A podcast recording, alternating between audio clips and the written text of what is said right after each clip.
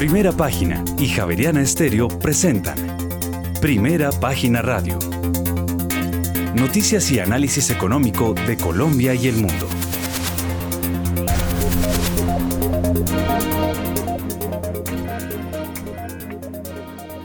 Muy buenos días, son las 6 de la mañana y 3 minutos. Les damos la bienvenida a una nueva emisión de Primera Página Radio. Hoy iniciamos mes, es miércoles primero de febrero del año 2023. Tendremos todas las noticias, el análisis económico de Bogotá, Colombia y el mundo hasta pasadas las 8 de la mañana. Bajo la dirección de Héctor Mario Rodríguez y Héctor Hernández, en esta emisión presentamos. Los dos directores que votaron por subir la tasa repo en 25 básicos advirtieron que la demanda de la economía entró en terreno contractivo en los últimos meses del año 2022. Además, los cinco directores del Banco de la República que votaron por subir la tasa repo en 75 básicos consideraron que ese ajuste reafirmaba el compromiso con la meta de inflación y ayudaría además a la recuperación em, del peso. Por otra parte, la tasa de desempleo de Colombia en diciembre de 2022 se situó en 10,3% y en el año anterior las exportaciones colombianas aumentaron 38% frente a 2021 y llegaron a 57.115 millones de dólares. Por su parte, el staff del Banco de la República mantuvo su pronóstico de tasa de interés real neutral de Colombia para este año en 2,2%. Para el próximo año, para 2024, subió levemente al 2,13%. Y en otras eh, noticias, la ministra de Minas y Energía reitera que la técnica de recobro mejorado aumentaría las reservas de petróleo en Colombia. Y con panfletos ordenan a la petrolera Sierra Coal Energy suspender las operaciones en Arauca. Y el Ministerio de Transporte no radicará en el Congreso de la República el proyecto de ley que regula las plataformas de movilidad sin negociar primero con el sector. Tendremos estas y otras noticias hoy en primera página radio, ya son las 6 de la mañana y 5 minutos. Héctor Mario Rodríguez, muy buenos días. Muy buenos días, don Juan Sebastián, oyentes de Primera Página Radio en Javeriana Estéreo. Pues aquí estoy viendo rojo en Wall Street, el Nasdaq baja punto 29, el Standard Poor's baja punto 41, el Dow Jones baja punto 45 y solo sube como siempre el Russell 2,45%. Pinta rojo Wall Street. Hoy el día de la Reserva Federal, todos apuntando a lo que va a suceder con la decisión del Comité de Mercado Abierto y segundo, con eh, la rueda de prensa de Jerome Powell y su mensaje de lo que va a suceder. El petróleo está entre rojo y verde. El WTI sube 0.03, el Brent baja y las bolsas europeas entre el verde y el rojo. Unas suben, otras bajan. Es decir, los mercados están ambivalentes esperando con lo que suceda en la noticia grande. Les vamos a ampliar además muchas historias. La historia de un proyecto inmobiliario en el Caribe que llevó a la cesación de pagos y a protegerse de los acreedores a una constructora y ahora se llega a la conclusión de que hubo un error en un registro inmobiliario en la eh, Oficina de Instrumentos Públicos de Cartagena y quién paga ese errorcito, ¿no? Cuatro años estuvo paralizado el proyecto y la empresa ayer, según reveló eh, primera página entró en cesación de pagos y en reorganización. Unity Development, les vamos a contar esa historia, además algunos detalles bien llamativos de la compañía que resultó enviando vacas a eh, Islas Canarias y iba a parar en Marruecos, luego seguía para Líbano y la cosa por ahí bastante complicada, pues el dueño de la compañía es un llamativo personaje que vende el oro que sale de Venezuela del régimen Maduro. Pues esa historia la completamos ayer, revelamos los intríngulis y cómo este personaje venezolano eh, controla varias ganaderas en Colombia. Esa historia es bastante compleja, bastante llamativa y esa también se las vamos a contar hoy y otras historias más. Don Juan Sebastián. Sí, señor, pues ya tenemos las seis de la mañana y ocho minutos y hasta ahora aprovechamos y le damos entonces una mirada al panorama internacional porque hoy termina la reunión de dos días de la Reserva Federal en Estados Unidos con la esperada rueda de prensa de Jerome Powell, su presidente. Pues una reunión en la que se espera que el organismo suba los tipos de interés en un cuarto de punto hasta el 4,75%, lo que supondría una moderación en el ritmo de subidas que ha llevado en las últimas reuniones. Los más optimistas, una parte importante del mercado espera que la Fed comience a bajar sus tasas antes de finalizar este año, algo que con la fortaleza mostrada hasta ahora por el mercado laboral estadounidense y con el ritmo elevado al que siguen aumentando los salarios, vemos muy poco probable. Sin embargo, persisten las grandes dudas del mercado, hasta dónde llegarán los tipos de interés en las economías occidentales y durante cuánto tiempo permanecerán en este techo antes de comenzar a bajar. Pues tras una primera etapa inflacionaria en la que los responsables de política monetaria infravaloraron las presiones de los precios, ahora el principal riesgo podría ser que mantuviesen los tipos altos durante demasiado tiempo y así lo advierten algunos expertos. La tasa se situaría cerca o ligeramente por debajo del 5%, donde divergen seriamente las expectativas de los inversores es en cuánto tiempo le, las va a mantener a este nivel. Por su parte, el sector de las criptomonedas sigue intentando mantener los niveles. El Bitcoin cotiza sobre los 23 mil dólares y el Ethereum ya roza los 1.500 dólares. Atentos también, Héctor Mario, a la recuperación de la cotización del café de Estados Unidos durante estos días, que hoy se mueve sobre un dólar con 81 centavos la libra. Mil gracias, don Juan Sebastián. Pues a esta hora, hoy tenemos muchos juiciosos, tenemos ya tres de nuestros analistas en línea. Y como siempre empezamos con las damas, Jacqueline Piraján, economista de la Universidad Nacional de Colombia, con maestría en Economía de la Pontificia Universidad eh, Javeriana, economista en el Scotiabank Patria como directora de Research de Mercado de Capitales. Jacqueline, bienvenida a Primera Página Radio. Muy buenos días, Héctor. Buenos días al equipo de Primera Página, a los panelistas y también a los oyentes. Bueno, Jacqueline, eh, lo que tenemos, eh, el menú el día de para la Reserva Federal, hoy pueden saberse muchas cosas, tono hawkish, tono dovish, eh, se cree que ya va a haber eh, unos puntos, punto 25 de ajuste, pero la expectativa está es sobre lo que viene, cuántos vienen en lo que resta del año y cuánto va a seguirse golpeando la Reserva Federal. Sí, Héctor, efectivamente, yo creo que es un día bastante clave para los mercados. Lo que hemos tenido en, lo, en este inicio de 2023 realmente ha sido positivo para muchos activos de riesgo.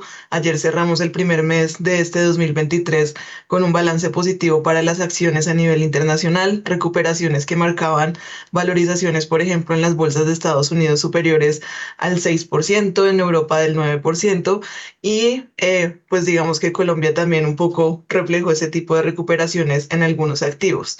Y aquí lo importante de resaltar es que parte de esas valorizaciones estuvieron bastante fundamentadas en el hecho de que los mercados parece que están subestimando las amenazas de la Fed de llegar a tasas de interés más altas. Si recordamos, por ejemplo, desde la reunión de la Reserva Federal de diciembre, ya Jerome Powell venía diciendo que la necesidad de seguir subiendo las tasas de interés era material, que probablemente necesitaban llegar a más allá del 5% y mantener esas tasas de interés altas a lo largo del año. Y lo que estamos viendo en los precios del mercado es que los operadores no están incorporando en precios ni la llegada al 5% y están incorporando incluso recortes bastante fuertes eh, desde mitad de año, más o menos de 50 puntos básicos en las tasas de interés. Y eso lo que nos está generando es que no sabemos si es que eh, no es tan creíble el llamado de la Reserva Federal o los mercados simplemente están sobreoptimistas y solo ven lo que quieren ver. Entonces vamos a ver Hoy sí, ya después de tantas sorpresas positivas que hemos tenido con datos de crecimiento, con reducciones de, las inflaciones a nivel global, si en algo puede cambiar o no ese discurso de la Reserva Federal, porque si definitivamente no cambia, es probable que los mercados empiecen, digamos, a transicionar, a incorporar esa, esa, ese llamado a tasas de interés más altas y todas estas valorizaciones que hemos tenido a lo largo del año pueden empezarse a chocar un poquito si tenemos esa, esa, ese ajuste y esa, digamos, como incorporación de una Fed más, más hawkish, pero al final, pues para hoy lo que se espera es un incremento de 25 puntos básicos, que sí es como una reducción en el paso de subida de tasas de interés, eh, pero digamos que de mediano plazo el mayor peligro para el mercado está en que no están creyendo que vamos a llegar a tasas superiores al 5% y adicionalmente, pues ese pricing de recortes de tasas de interés está bastante desviado de lo que nos ha venido diciendo la Reserva Federal. Pues mil gracias Jacqueline. Ahora miremos cuál es el punto de vista de Juan Manuel Quintero, el gerente general de Precia, economista de la Universidad de los Andes, con una MBA de la Universidad de Liverpool. Juan Manuel, bienvenido a Primera Página Radio. Víctor Mario, buenos días. Buenos días a la mesa de trabajo, a los analistas y a la audiencia de Primera Página. Efectivamente, pues... Eh, el tema de hoy de conversación, de mirada de todos los analistas es qué va a pasar con la Fed. Creo que está descontado por el mercado y no hay ninguna eh, duda de que efectivamente se va a moderar el ritmo de incremento de tasas. Eh, pero lo clave aquí es entender efectivamente cuáles son las señales que va a dar hacia eh, cuál va a ser el ritmo de subida de tasas y hacia dónde van a a limitar, a dónde van a parar esa, esa subida de tasas. Las señales eh, son contradictorias. Eh, el mercado efectivamente está siendo mucho más optimista que lo que la Fed eh, esperaría. Está, está precificando una, una reducción de tasas incluso en el segundo semestre. aunque todas las señales no son, no son tan claras en ese sentido. Efectivamente, la Fed eh, ha em, anunciado que, que, que, va a ser muy fuerte en el control inflacionario.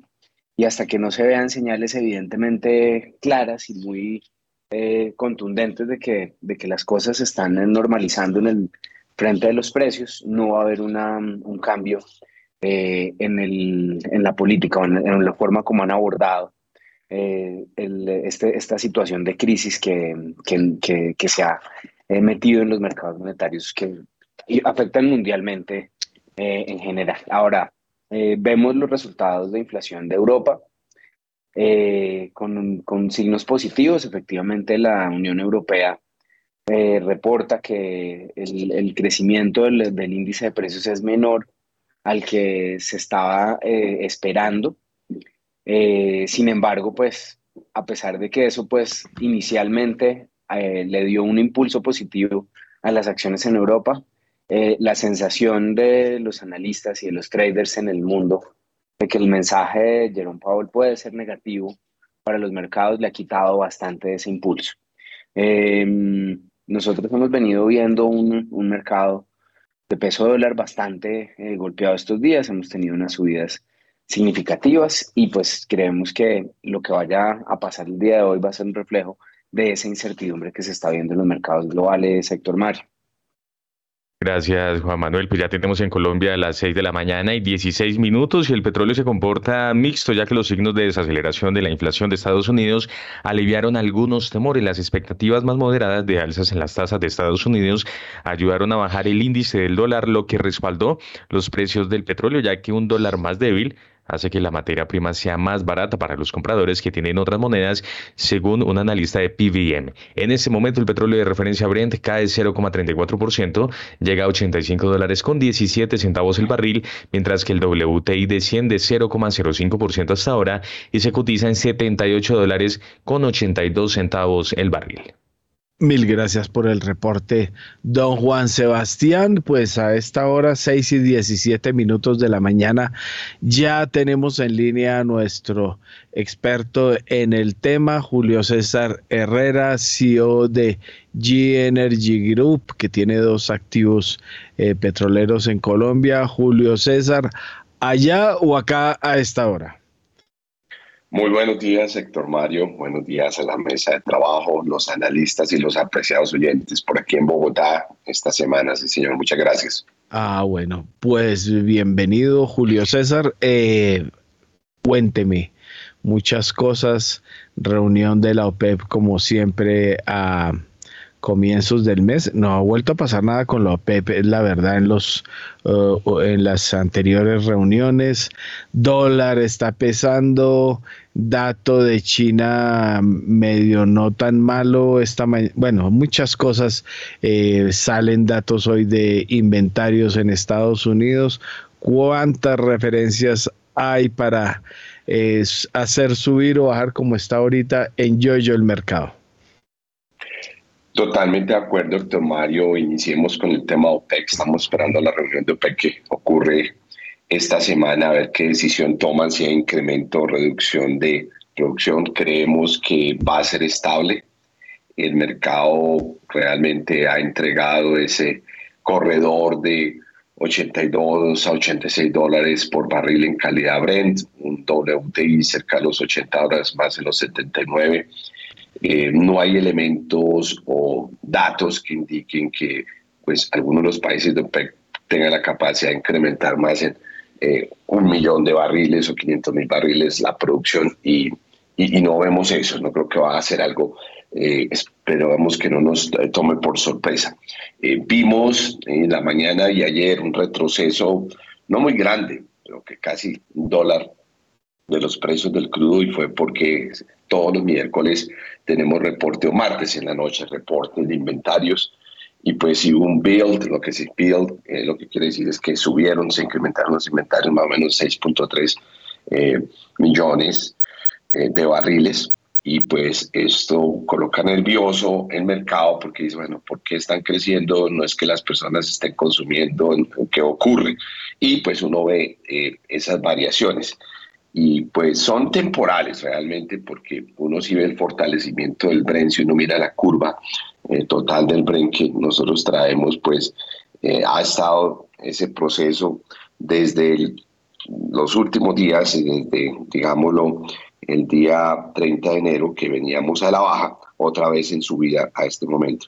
No hay que olvidar que en último mes el precio más alto que nosotros tuvimos del Bren estuvo en 88,16, que fue el 23 de enero, mirándolo mensualmente. Y vamos como en ese, en ese proceso. Y las cosas relevantes es que eh, China, eh, como usted lo mencionó, Héctor Mario, es el que va a dictar cómo va a ser la demanda este año. Si China sigue en su fortalecimiento económico, su apertura y al consumo, lo vamos a ver reflejado pues en esa alta demanda y por ende vamos a ver algunos creemos que eso puede ser más o menos entre 5 a 7 dólares, otros creen que hasta 10 dólares de fluctuación positiva en los precios del petróleo. También vemos que pues, va a ser un año donde no vamos a pasar los 100, porque esa recuperación china tampoco va a llevar a un consumo excesivo de más de 5 millones de barriles, pero sí va a estar fortaleciendo. Luego China es una de las cartas importantes en ese sostenimiento de los precios de crudo, al igual que a la hora que haya un retroceso en China, vamos a vernos de vuelta hacia los 80 dólares por barril o un poco menos. Y cierro comentando eh, lo que ha ocurrido eh, con los resultados de las compañías petroleras. Eh, interesante que la Casa Blanca salió y se pronunció y quiso comentar, hizo comentarios pues de ataque a esos resultados de Exxon y Chevron eh, el día de ayer y la semana pasada, comunitarios donde mismo Joe Biden dice que está indignado de ver esos eh, resultados financieros del 2022 de los supermajors eh, de esa manera cuando el consumidor ha tenido que pagar en las estaciones de gasolina tan alto y ha politizado el tema. La realidad es que ExxonMobil reportó 57.7 billones de utilidades en el 2022. Es un récord profit y vamos a verlo en todas las compañías, vamos a verlo en Ecopetrol, pero resultado del precio. Aquí no hay nada mágico eh, realmente, sino el precio que tuvimos pues el año estos record profits en todas las compañías y vamos a empezar a reportar, espero sacar un artículo comparativo de los supermedios para primera página y vamos a ver que a todas les va a ir muy bien y vamos a esperar los resultados de Copetrol también, que van a ser muy buenos porque el principal driver es precio.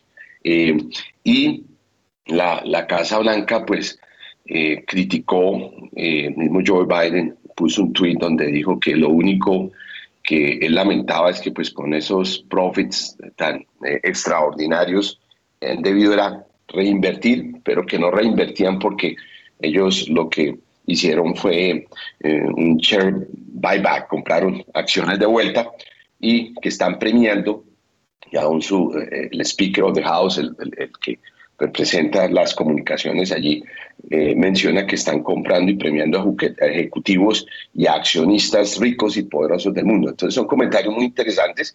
Celebrar que compañías como estas, ExxonMobil es la compañía número mundo del mundo, hizo, hizo, hizo esta entrega.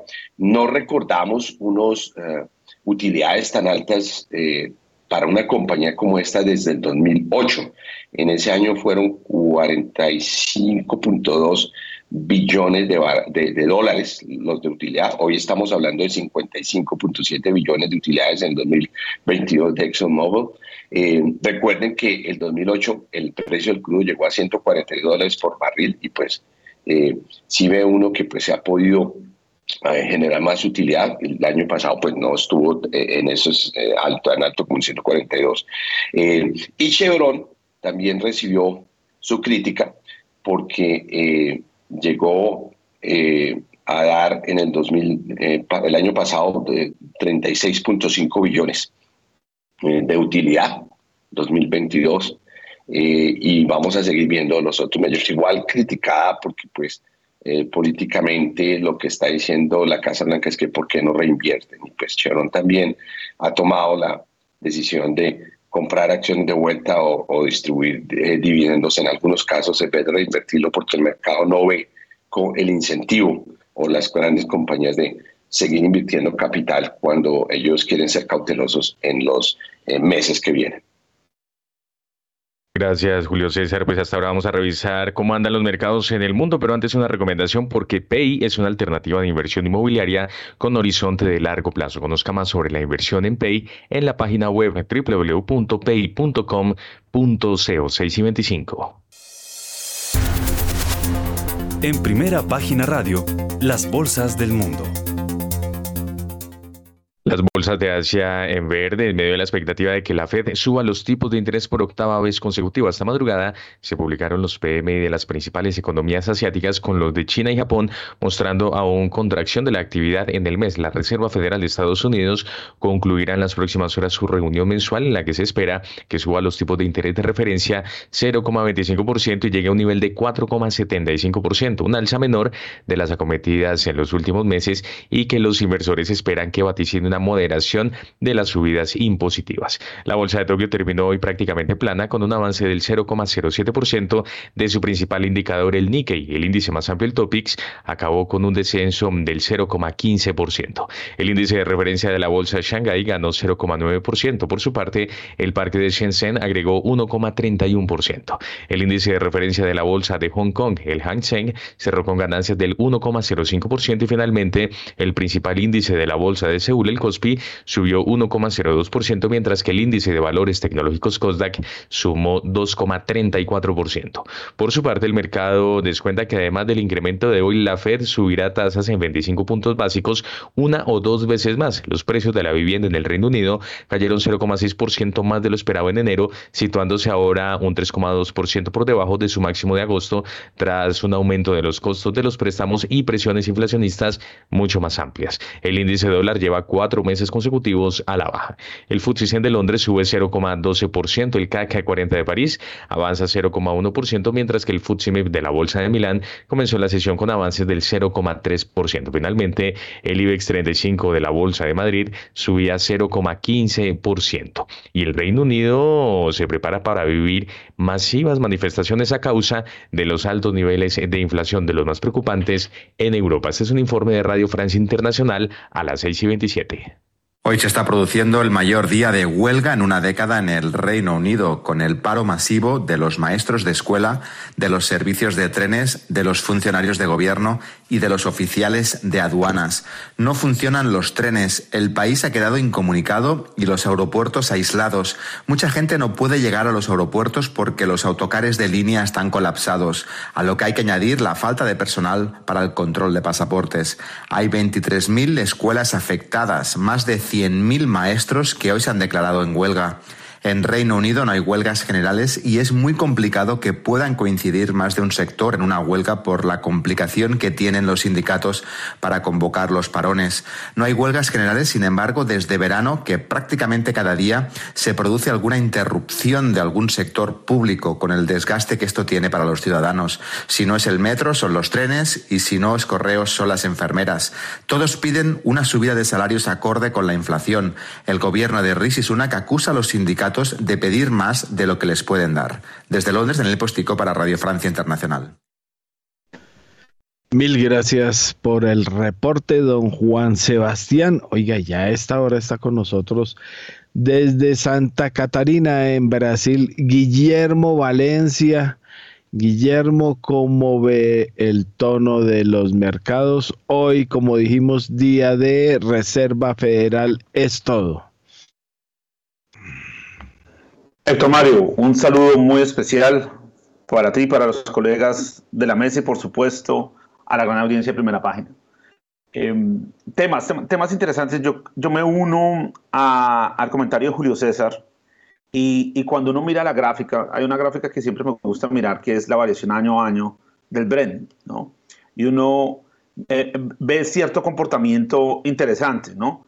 Uno ve que en febrero del 2020, que fue el comienzo de la pandemia, eh, pues un pesimismo absoluto que hacía que esa gráfica llegara a niveles de menos 78%, que fue el colapso que pasó eh, en el precio del petróleo. Un pesimismo absoluto sobre el crudo y posteriormente en abril del 2021 pues se llega a un nuevo máximo, una variación espectacular del 266%. Hoy eso está corrigiendo, estamos a niveles del 0% y digamos que esa es una de las señales para mirar que la tesis de desinflación empieza a operar en el mundo. Y con desinflación, pues probablemente el discurso de la Fed va a empezar a cambiar. La preocupación va a estar más hacia el lado de recesión que de inflación. Entonces, uno ve en los commodities, uno ve en el índice de precio productor, uno ve en, en el tema del costo eh, del transporte, cómo están funcionando las cadenas de valor y se ve una fluctuación de desinflación importante. Ahora, eso también aumenta la probabilidad de que se empiece a pensar en el escenario de recesión. El segundo tema es el tema que, que, discutían ustedes de, Radio Francia. O sea, hay, de alguna manera, la economía y la geopolítica funciona como, como el campo electromagnético, uno afecta al otro y esta condición de inflación pues empezó a crear descontento social. Ese descontento social pues se está manifestando ahorita en Inglaterra, un país que depende eh, energéticamente, eh, eh, un, descontento social que también se puede proyectar a otros lugares de Europa y por supuesto en muchos mercados emergentes. el tema es que se activan una cantidad de, de, llamémoslo así, círculos viciosos, porque listo, ¿cuál es la solución al problema de inflación? Subir los salarios, eso puede crear un ciclo inflacionario mucho más fuerte. Y lo otro es que de dónde sale ese dinero, también crea unos imbalances fiscales más fuertes, creando una espiral nociva en algunos indicadores macros de muchas economías. La libra esterlina básicamente está tradeando como una moneda de un mercado emergente. Gracias, Guillermo. En este momento ya son las 6 de la mañana y 31 minutos. Estamos en primera página radio. Última hora en primera página radio. Mucha atención, dos noticias que llegan desde Europa. En principio, en enero el índice de precios al consumidor, la inflación de la zona euro, tuvo una variación anual del 8,5% y mensual de menos 0,4% por debajo de las expectativas del mercado. La eurozona cerró 2022 con una inflación anualizada del 9,2% y para enero los analistas del mercado esperaban un dato de 9%. Asimismo, en diciembre del año inmediatamente anterior, el índice de precios al consumidor tuvo una variación mensual de menos 0,4% y se tenía una expectativa de un ligero aumento a menos 0,3% en el primer mes de este año. Reiteramos entonces, en enero el índice de precios al consumidor, la inflación en la zona euro, tuvo una variación anual del 8,5% y mensual de menos 0,3% por debajo de las expectativas del mercado. Y por su parte, la actividad manufacturera en la eurozona apunta a que lo peor podría haber pasado. La encuesta del índice de gestores de compras aporta sin lugar a dudas buenas noticias bienvenidas que sugieren que de producirse una desaceleración, probablemente esta sería mucho menos eh, aguda que lo que se temía anteriormente y que quizá la recesión puede evitarse por completo. Reiteramos entonces, la actividad manufacturera en de la eurozona apunta a que lo peor ya podría haber pasado de acuerdo con la encuesta del índice de gestores de compras.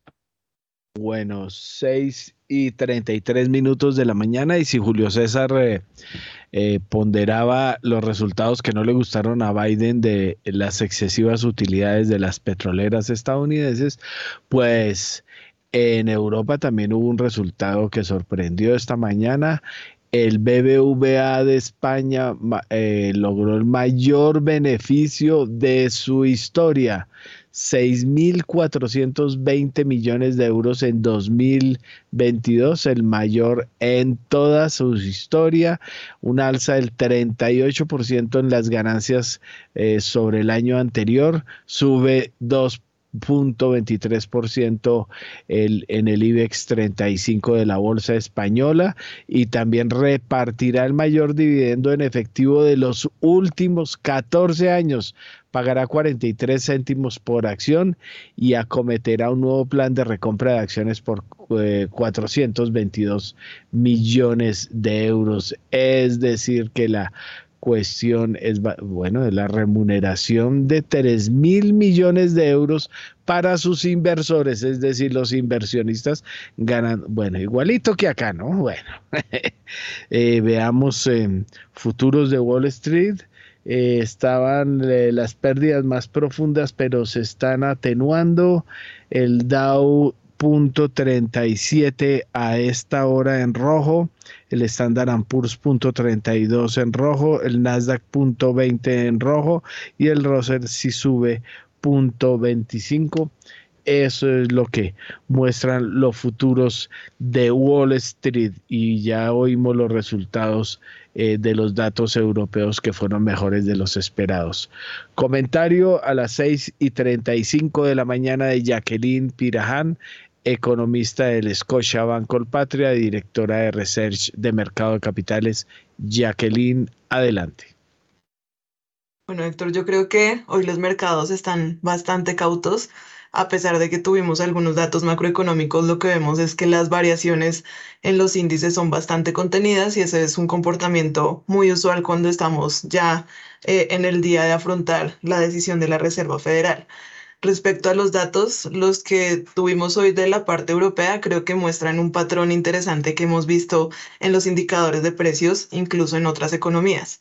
Si bien como Juan Sebastián nos mencionaba, la inflación completa salió más bajita de lo que se estaba esperando, es decir, bajando de una inflación anual de 9.2% al 8.5%, cuando el mercado estaba esperando era que bajara de 9.2 a 8.9%. Eh, lo que sí es importante resaltar es que hay otra métrica que de pronto no captura todo el headline eh, de los reportes de las noticias y es la inflación básica esa inflación que excluye, por ejemplo, los bienes más volátiles que pueden ser alimentos o energía y la que nos muestra efectivamente qué presiones de demanda están teniendo los precios. Esa en, Europa particularmente sí salió por encima de lo que se estaba esperando. Y de acuerdo con algunos economistas expertos, para haber sido enero, esa inflación sí debió haber bajado eh, si en serio estuviésemos en un proceso de moderación de los precios. Y lo que vemos es que esa inflación básica se mantuvo en el 5,2% y si uno, digamos, como también hace este mismo análisis en el indicador de precios, por ejemplo, de Estados Unidos, con algunas métricas que ve la Fed, lo que seguimos viendo es que ese proceso de reducción de la inflación está bastante apalancado en una moderación digamos, o una estabilización de los precios de la energía, en una estabilización o moderación de los precios de los alimentos, pero lo que nos está hablando como de precios, por ejemplo, de servicios, precio de algunos bienes que si nos hablan de la demanda doméstica, eso sí siguen subiendo.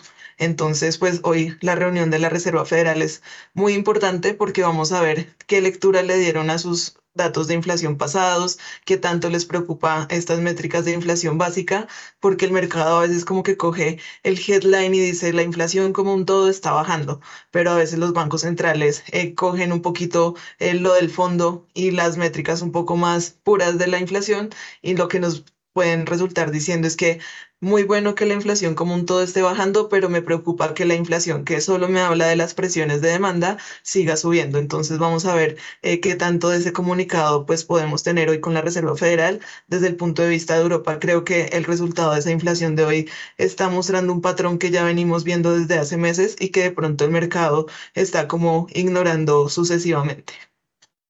Mil gracias, eh, Jacqueline. A las 6 y 38 minutos de la mañana. Juan Manuel Quintero, gerente general de Precia, su comentario.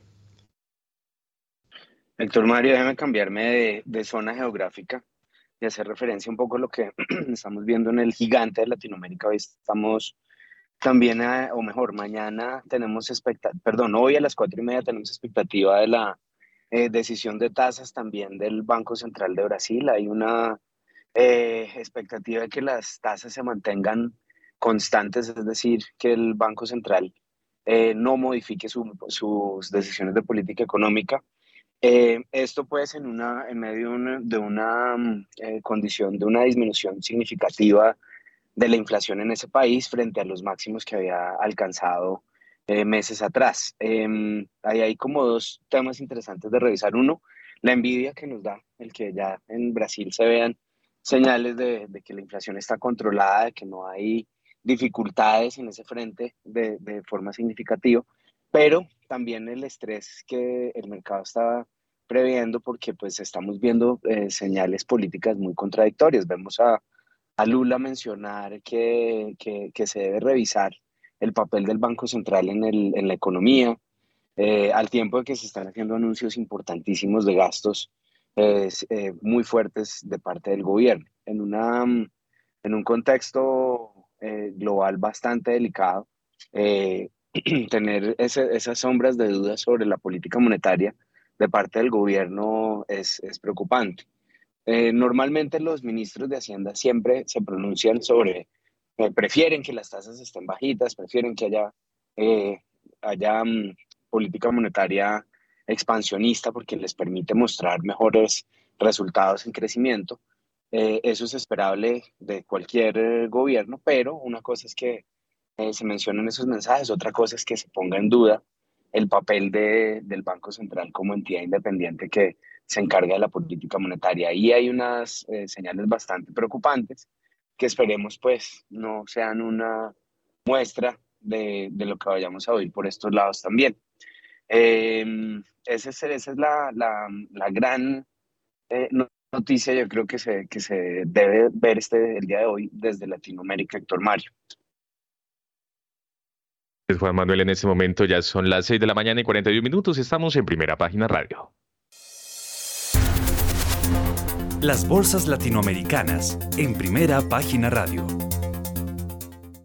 Los principales índices bursátiles de Estados Unidos cerraron al alza este martes, ya que los datos sobre los costos laborales alentaron a los inversores sobre la postura de la Reserva Federal para controlar la inflación un día antes de la decisión de política monetaria del Banco Central.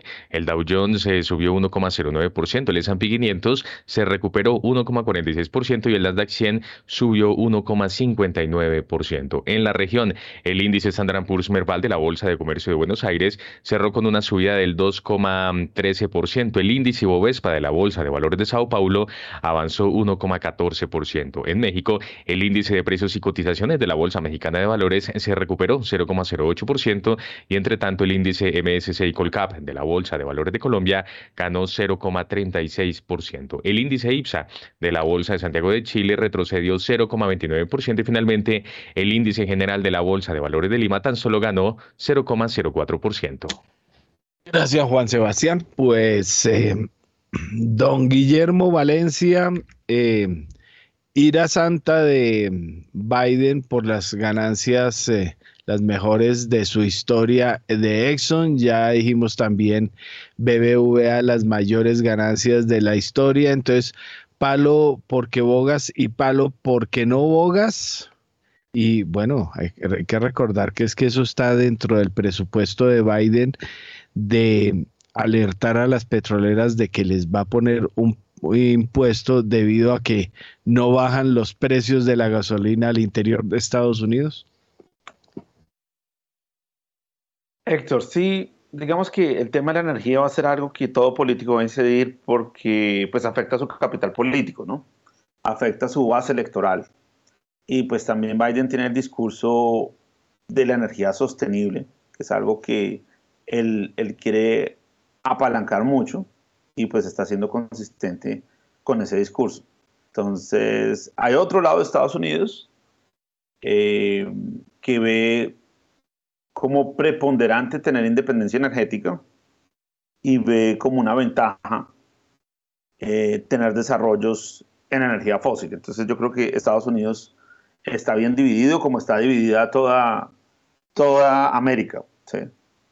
Ahora, en el, tema, en el tema de Brasil, yo creo que si bien Brasil ha sido, ya ha mostrado señales de, que empezó ese proceso de desinflación tal vez antes que el mundo desarrollado, eh, cuando uno empieza a separar hay algunos rubros que sí no han tenido esa caída, digamos el precio de la vivienda, los arriendos, hay cosas que siguen transmitiéndosele al, ciudadano a pie que no van a estar directamente medidos en esos indicadores. Y, lo, lo preocupante a veces es estos discursos ah, que parecen de irresponsabilidad fiscal ah, o, ideas como la de crear una moneda común entre Brasil y Argentina, que pues realmente las consecuencias de eso serían pues, pues, casi que nefastas. Igual yo creo que es más la palabra que lo que va a pasar, ¿no? Entonces, eh, hay una realidad de corto plazo, hay una realidad táctica que es que en desinflación en Estados Unidos, porque Estados Unidos también está viendo ese proceso, pero hay oportunidades. Hay muchas compañías castigadas y, y, si la inflación era riesgo que hizo caer los bonos, que hizo caer los tesoros, que hizo caer las acciones, que hizo caer básicamente todo, y ese, y ese riesgo empieza a disminuir o tal vez va a convertirse en otro tipo de riesgo, eh, pues también crea oportunidades en acciones en Estados Unidos que están supremamente baratas.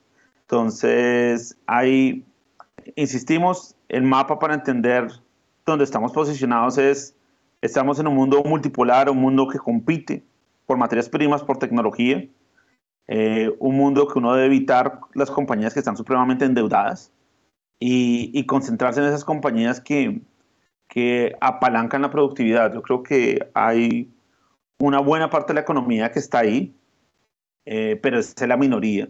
La gran mayoría sigue endeudada, y eran gran zombies del modelo de la globalización que desde nuestra óptica no va más.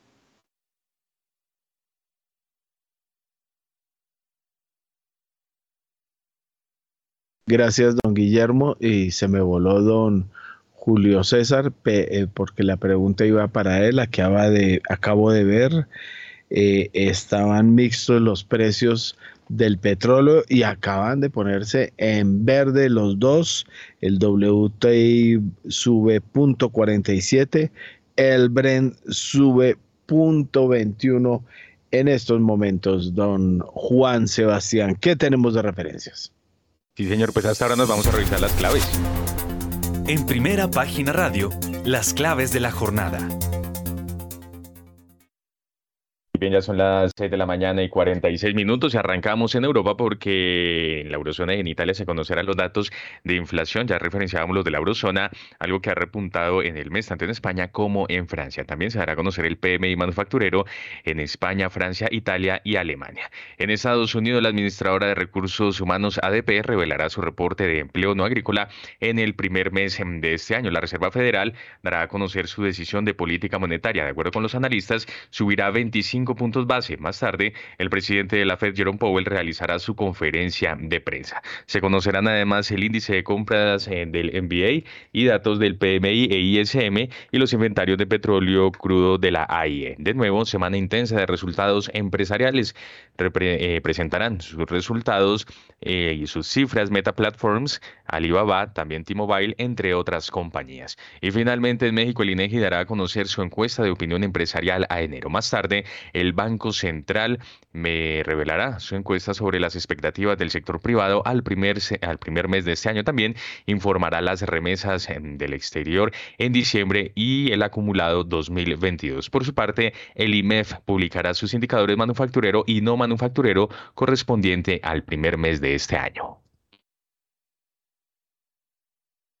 Gracias, don Juan Sebastián. Pues a las 6 y 48 minutos de la mañana, eh, Jacqueline Piraján Díaz de Scotiabank Colpatria, el, em, ya analizamos eh, en la apertura del programa eh, la noticia que viene con la Reserva Federal, primero la decisión, luego lo que diga Jerome Powell, pero eh, por más de que se haya descontado los 25 puntos de ajuste y eh, que de pronto en eh, mediano plazo llegue hasta 5% el tipo de referencia en Estados Unidos, lo que viene de análisis, Jacqueline, es cuánto tiempo la Reserva Federal va a mantenerse en ese tope para empezar a devolverse, ahí es donde están las grandes dudas de los analistas y de los inversores.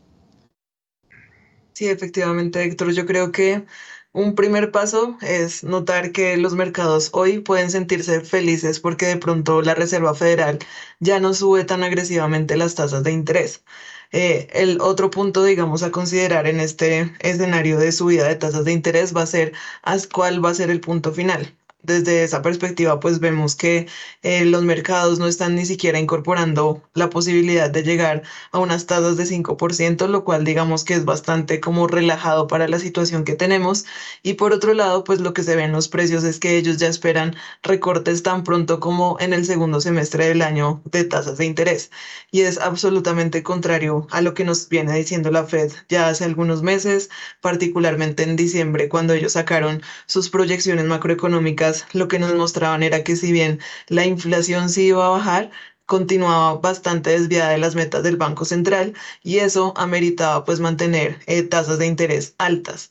Y de hecho, cuando uno se pone un poco a revisar lo que ha pasado a lo largo de este 2023, en todas las intervenciones que hemos tenido de los banqueros centrales de, Estados Unidos, de los presidentes de, la, de diferentes FEDs regionales y los miembros del Comité de la Reserva Federal, algunos decían, eh, estaría de acuerdo con seguir subiendo en 50 puntos básicos, otros decía, decían, no, es momento de desacelerar, pero ninguno de ellos estaba hablando de recortes durante este año de la tasa de interés y pareciera que durante este corrido del 2023 los mercados han tratado de leer solo o están sobreponderando a veces las noticias positivas versus el guidance o, el, o la perspectiva que nos dan los miembros de la Reserva Federal.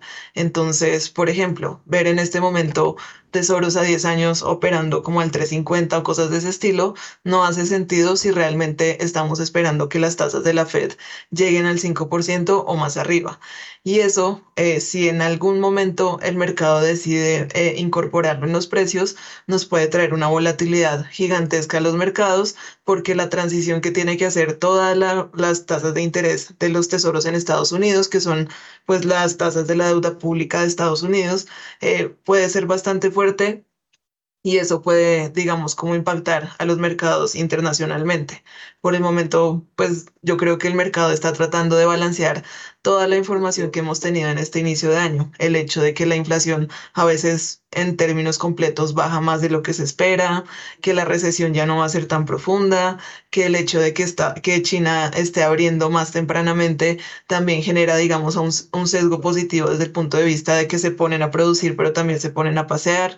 Entonces, todos esos balances tal vez positivos se están leyendo como sobrepositivos y de pronto se olvida ese riesgo que se está teniendo en la inflación si digamos la lectura de lo corrido del año ha sido que la, la recesión o la desaceleración económica de la que se estaba hablando no es tan fuerte, pues esa lectura, además de ponernos contentos, debería preocuparnos un poco porque entonces la inflación no va a bajar tan rápido como ha venido bajando últimamente y los bancos centrales, no solo la Reserva Federal, sino el Banco de la República, el Banco Central Europeo, el Banco de Inglaterra, todos van a tener que sopesar la posibilidad de mantener sus tasas más altas de lo normal por mucho más tiempo del que es usual. Entonces, vamos a ver hoy qué tanto despertar de la realidad nos da esa Reserva Federal y qué tanto el mercado está dispuesto a incorporar en sus precios esos llamados que pues para nada van a ser nuevos.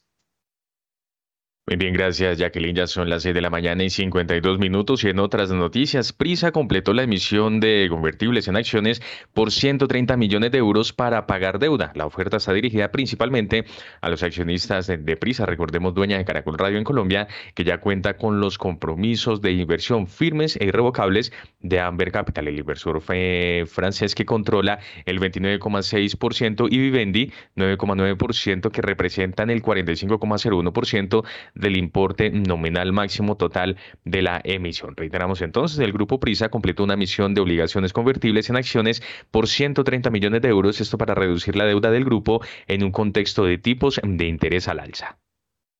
Así es, don Juan Sebastián, pues eh, hay que recordar que la deuda que va a pagar es eh, un tramo de la deuda junior que ascendía a 190 millones de euros el 31 de octubre. Eh, eso es lo que va a pagar anticipadamente con esta emisión, que es obviamente dirigida a los mayores accionistas. Hay que recordar que el 29.6% de prisa está en manos de eh, la administradora de fondos de inversión Amber Capital, del francés Joseph Marie Augorglian. Hay que recordar que aunque es francés, eh, eh, tiene varias nacionalidades, incluso la colombiana. Es el controlante absoluto del maravilloso ballet azul del fútbol colombiano que empezó su glorioso camino eh, ganando en la primera jornada de, en la primera de la segunda porque no jugó la primera por porque postergó el partido, pero bueno, como ha arrancado los últimos tres años, ganando todo y al final se desinfla. También eh, Amber está eh, entre los principales accionistas de Gran Tierra Energy y también tiene una participación minoritaria en la empresa de telecomunicaciones de Bogotá, de la cual obviamente no ha podido eh, desprenderse por las circunstancias muy conocidas de ETV y sus resultados recientes. Bueno, Grupo Prisa salió a colocar papeles convertibles en acciones a cinco años por 130 millones de euros para pagar la deuda. Don Juan, bueno, Prisa hay que recordar, dueña de Caracol Radio, dueña del País de España, dueña de la cadena SER y de otros medios de comunicaciones, entre ellos el periódico económico Cinco Días de España, don Juan Sebastián. Sí, señor, pues ya tenemos en Colombia a las 6 de la mañana y 55 minutos y está listo con nosotros Daniel Tamara, pero antes actualizamos comportamiento del petróleo porque sube 0,19% el de referencia Brent, llega a 85 dólares con 62 centavos el barril, mientras que el petróleo de referencia WTI hasta ahora se cotiza en 79 dólares con 25 centavos el barril, sube 0,48%. Óigame, Daniel, es que se dieron a conocer las minutas de política monetaria, los detalles de la más reciente reunión de la Junta del Banco de la República. ¿Qué detalle se conoce? Muy buenos días. Los dos directores que votaron por subir la tasa repo en 25 básicos advirtieron que la demanda de la economía entró en terreno contractivo en los últimos meses de 2022 De acuerdo con las minutas de política monetaria, estos integrantes de la Junta del Banco de la República además insistieron en que si el objetivo de la política monetaria era el de reducir la demanda de la economía, este ya se logró y los pronósticos indican que sus efectos sobre el crecimiento económico en el año que inicia serán significativos. Agregaron que los indicadores monetarios y crediticios confirman un retroceso en el dinamismo de la actividad económica que se observa en las menores tasas de crecimiento de los agregados monetarios y en la pérdida de dinamismo de la cartera crediticia. Subrayaron que la persistencia de la inflación, a pesar de incrementos históricamente altos de la tasa de interés de política, demuestra que el origen del fenómeno inflacionario ha sido esencialmente de oferta, asociado principalmente con el abastecimiento de alimentos. ¿Y cuáles fueron las consideraciones eh, de los cinco directores que votaron por subir la tasa en 75 básicos? Los cinco directores que votaron por subir la tasa repo en 75 básicos consideraron que ese ajuste reafirmaba el compromiso con la meta de inflación y ayudaría a, la recuperación del peso colombiano.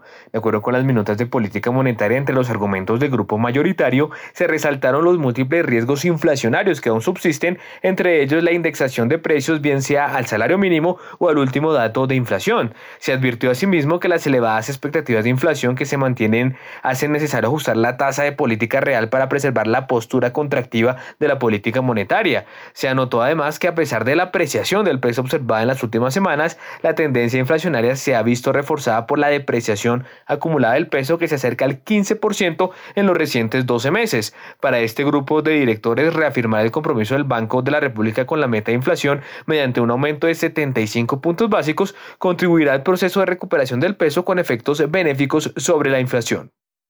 Y es que hubo una advertencia, Daniel, por parte de uno de los integrantes de la Junta que votó por subir las tasas en 75 básicos. ¿Qué dijo? Uno de los directores que votó por subir tasas en 75 básicos advirtió una posible caída en la demanda por dinero, lo que favorece apetito por activos externos y presiona la inflación. De acuerdo con las minutas de política monetaria desde una óptica diferente, un director de este grupo, el mayoritario, destacó la reducción en los indicadores de los principales agregados monetarios expresados como porcentaje del PIB y alertó sobre la posibilidad de que ello refleje una disminución de la demanda por dinero, lo cual lleva a los agentes económicos a preferir activos externos, bienes de consumo durable o el consumo, lo cual constituiría más bien un factor de presión alcista adicional sobre el nivel de precios. La debilidad en las demandas por los activos monetarios parece reflejar la estructura de tasas de interés de captación. Gracias, Daniel, por su información. En ese momento son las 6 de la mañana y 59 minutos. Aprovechamos y hacemos eh, la pausa comercial y ya regresamos con más noticias y análisis en primera página radio 7 en punto.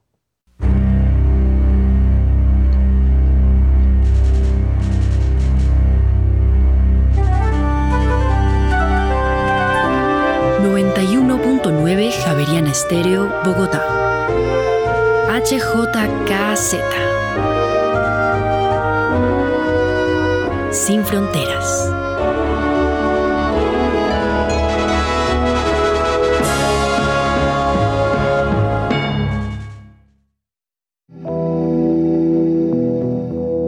En los rincones más remotos del territorio nacional, hay personas cuya vida ha seguido adelante pese a que el conflicto armado las afectó en el pasado. 50 vidas, una serie radial de la Coalición Internacional de Sitios de Conciencia y Javeriana Estéreo. De lunes a viernes a las 12 del mediodía y al finalizar Bitácora, disponible en javerianaestereo.com.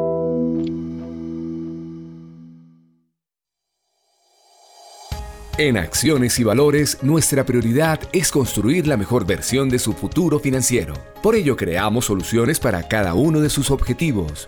Descubra nuevas formas de ahorrar y simplifique todo desde el celular a través de inversiones digitales desde un peso. Genere rentabilidad y a la vez impacto positivo en el mundo con inversiones responsables. Construya su plan de inversión personalizado con asesoría exclusiva y especializada Optimice el manejo de recursos de su empresa por medio de soluciones de tesorería. Realice envíos y pagos internacionales seguros de la mano de nuestro aliado Western Union. Es momento de crear metas juntos. Conozca la mejor forma de hacerlo. Contáctenos en www.axivalores.com o al WhatsApp 323-236-5222, vigilado y regulado por la Superintendencia Financiera de Colombia.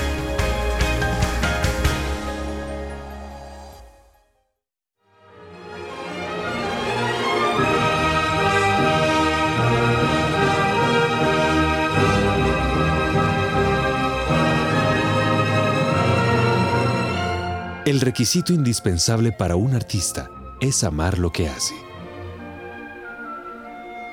Herbert von Karajan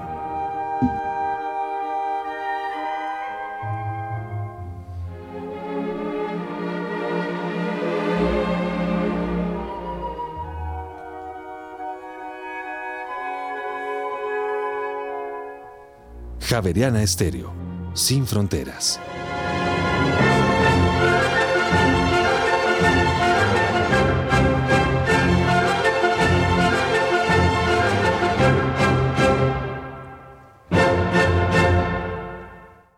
Javeriana Estéreo, sin fronteras.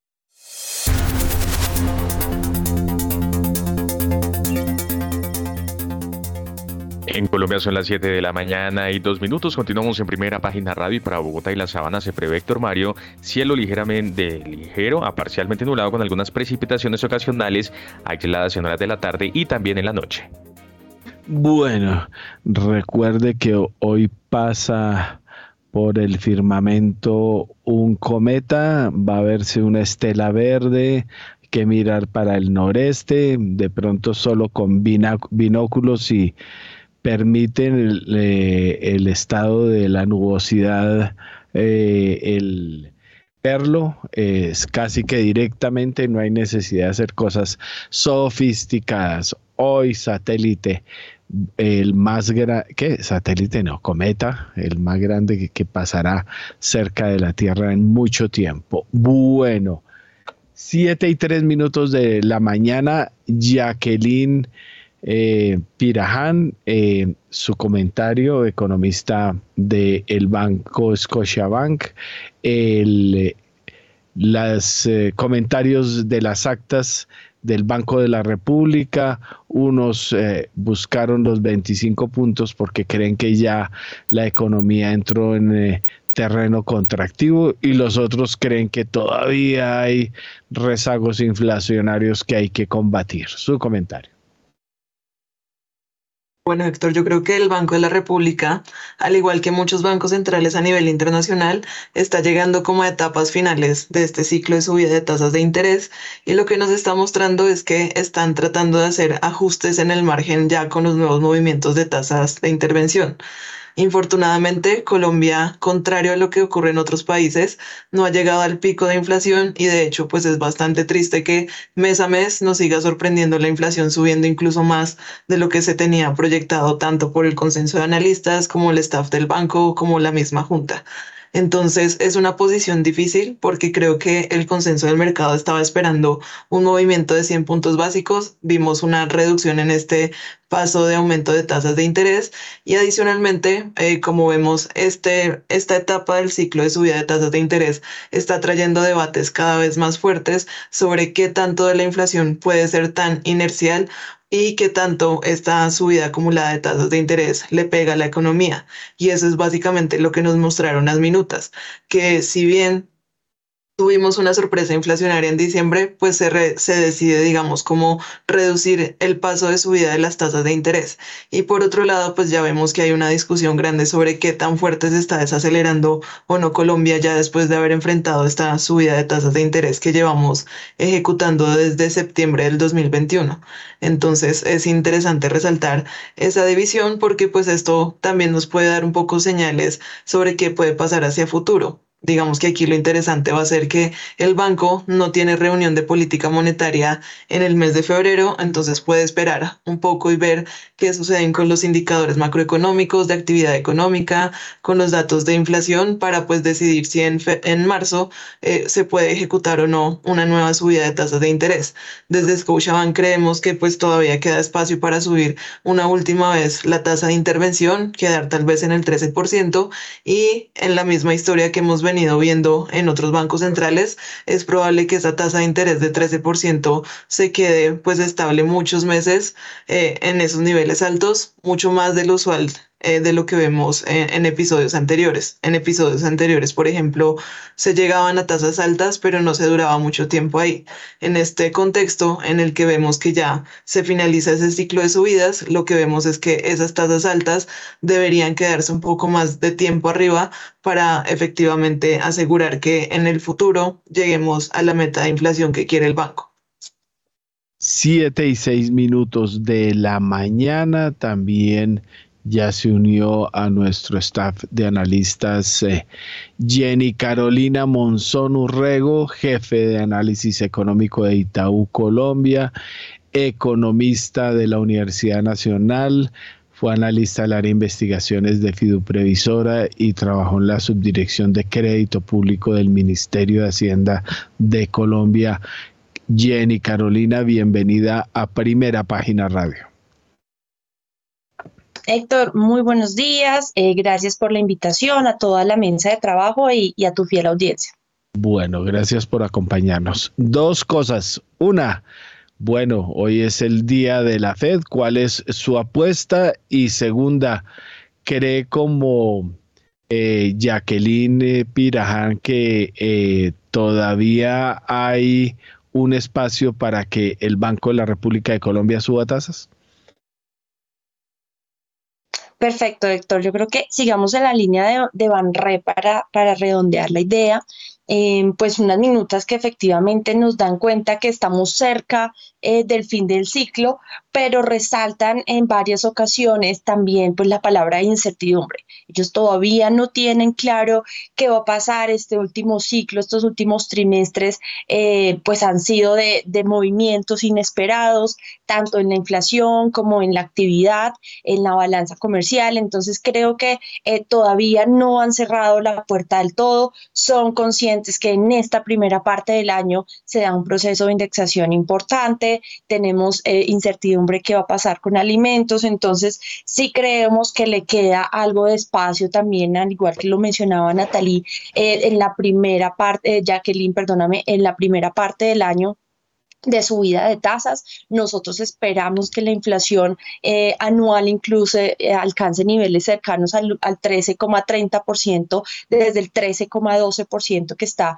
hoy en día. Y ahí es donde eh, vemos algo más despacio. Nosotros creemos que el último movimiento sí podría ser cercano a los 50 puntos básicos, incorporando que las probabilidades de sorpresas alcistas en inflación son significativas y que todavía tenemos una inflación a dos años esperada desviada. Eh, la inflación eh, a dos años es del 4,5%, las inflaciones implícitas que descuenta el mercado de deuda pública incluso son más altas y ahí todavía vemos espacio eh, de subida para el Banco de la República para ese 13,25 y permanecer ahí un tiempo similar como lo está haciendo Brasil, como lo estaría haciendo Chile y solo hasta la última parte del año pues ver las posibilidades de, de recorte de tasas hasta el 10.50 y también lo vimos en el, en el informe de política monetaria que precisamente hoy en la tarde eh, va a haber la explicación por, por parte del equipo técnico, pues ven una inflación significativamente alta este año al 8.70, entonces creo que el ciclo no está del todo cerrado eh, como se espera, como algunos esperaban para el mes de enero, creo que sí hay todavía algo, algo de margen. Y pasando a los, a los Estados Unidos, eh, hoy es un día clave, la primera reunión del año. El mercado ha estado operando pues con los ojos puestos en esta decisión, pero si hacemos un recuento de las cifras que se han venido publicando, eh, la más importante quizás pues fue una inflación a la baja. Luego tuvimos el dato de, PIB de los Estados Unidos al 2,9% trimestral anualizado, un poco mejor eh, de lo esperado, pero también han salido otros indicadores, el ISM también mucho más débil y recientemente también tuvimos algunos datos eh, desde el punto de vista de precios del mercado laboral y de salarios que están perdiendo fuerza, adicional a varios comentarios de la misma entidad. Entonces, eso sí creo que nos conjuga lo que está esperando el consenso de mercado, que es eh, una subida solo de 25 básicos. Antes está, se ejecutó un movimiento de 50 básicos, hoy solo sería de 25 puntos básicos, pero aquí lo importante va a ser el mensaje que nos pueda dar Powell en la rueda de prensa hacia adelante. Creemos que sí puede mencionar que podrían venir otros incrementos, eh, un mensaje de tranquilidad y que también pues las probabilidades de un escenario recesivo muy fuerte se han venido conteniendo, pero que sí están eh, pues monitoreando la evolución de la inflación de servicios, la inflación core, no ha corregido tan rápido como la inflación total y eso sí podría mantener las tasas por un periodo prolongado. En Itaú creemos que si bien hoy se da un movimiento de 25 básicos, el techo de tasa más adelante podría ser un 5.1 y lo que ha venido descontando el mercado es un 4.9. Entonces hay un riesgo de que el mercado si en algún momento se movilice un escenario pues un poco más hawkish y es probable que hoy Powell eh, nos dé algo de señales al respecto porque eh, algunos ejercicios eh, que han hecho economistas en, el mismo Estados Unidos, pues sí nos muestran que las tasas aún están bajas a este nivel, dado el contexto de inflación y dado un mercado laboral que todavía está muy favorable, Héctor. Gracias, Jenny Carolina. Bueno, a las 7 y 12 minutos de la mañana también está con nosotros Nelson Vera Concha, ex vicepresidente de ANIF. Eh, también estuvo asesorando a la Superintendencia Financiera de Colombia. Nelson, bienvenido a Primera Página Radio y las dos preguntas que hice a, Jacqueline y a Jenny Carolina. Eh, primero, día de eh, Reserva Federal, eh, la expectativa de lo que pueda pasar y como nuestras dos analistas invitadas, su comentario sobre eh, lo que se espera leyendo ya las actas de la Banco de la República de Colombia, quienes creen que ya eh, comenzó la senda bajista, como es obvio, a final de año, y los que creen que todavía hay que seguir combatiendo la inflación. Muy buenos días, doctor Mario. Eh, mil gracias por la invitación. Sí, uh, complementando los comentarios tanto de Jenny y Carolina como de, como de Jacqueline, comencemos por la parte externa. Acá la discusión, en verdad, con los colegas de los bancos de inversión está en no qué tanto va a bajar la inflación. Acá hemos venido replicando, esa nunca ha sido la discusión. La inflación después de su pico del 8.1, 8.5 iba a comenzar a bajar por la desinflación en los bienes, porque la core del sector hipotecario se venía desinflando, pues como ocurre cuando el Fed sube las tasas de interés y desinfla esos sectores eh, que dependen de la tasa de interés. Y como bien se decía, el problema es en el mediano plazo dónde va a terminar la inflación atrincherada, ¿cierto? Queriendo decir que las primeras reducciones son fáciles, es complicado después lograr esas metas de largo plazo. Y es allí donde toca hacer hincapié en la inflación de servicios, que es la pegajosa e inexorablemente ligada a la temperatura del mercado laboral.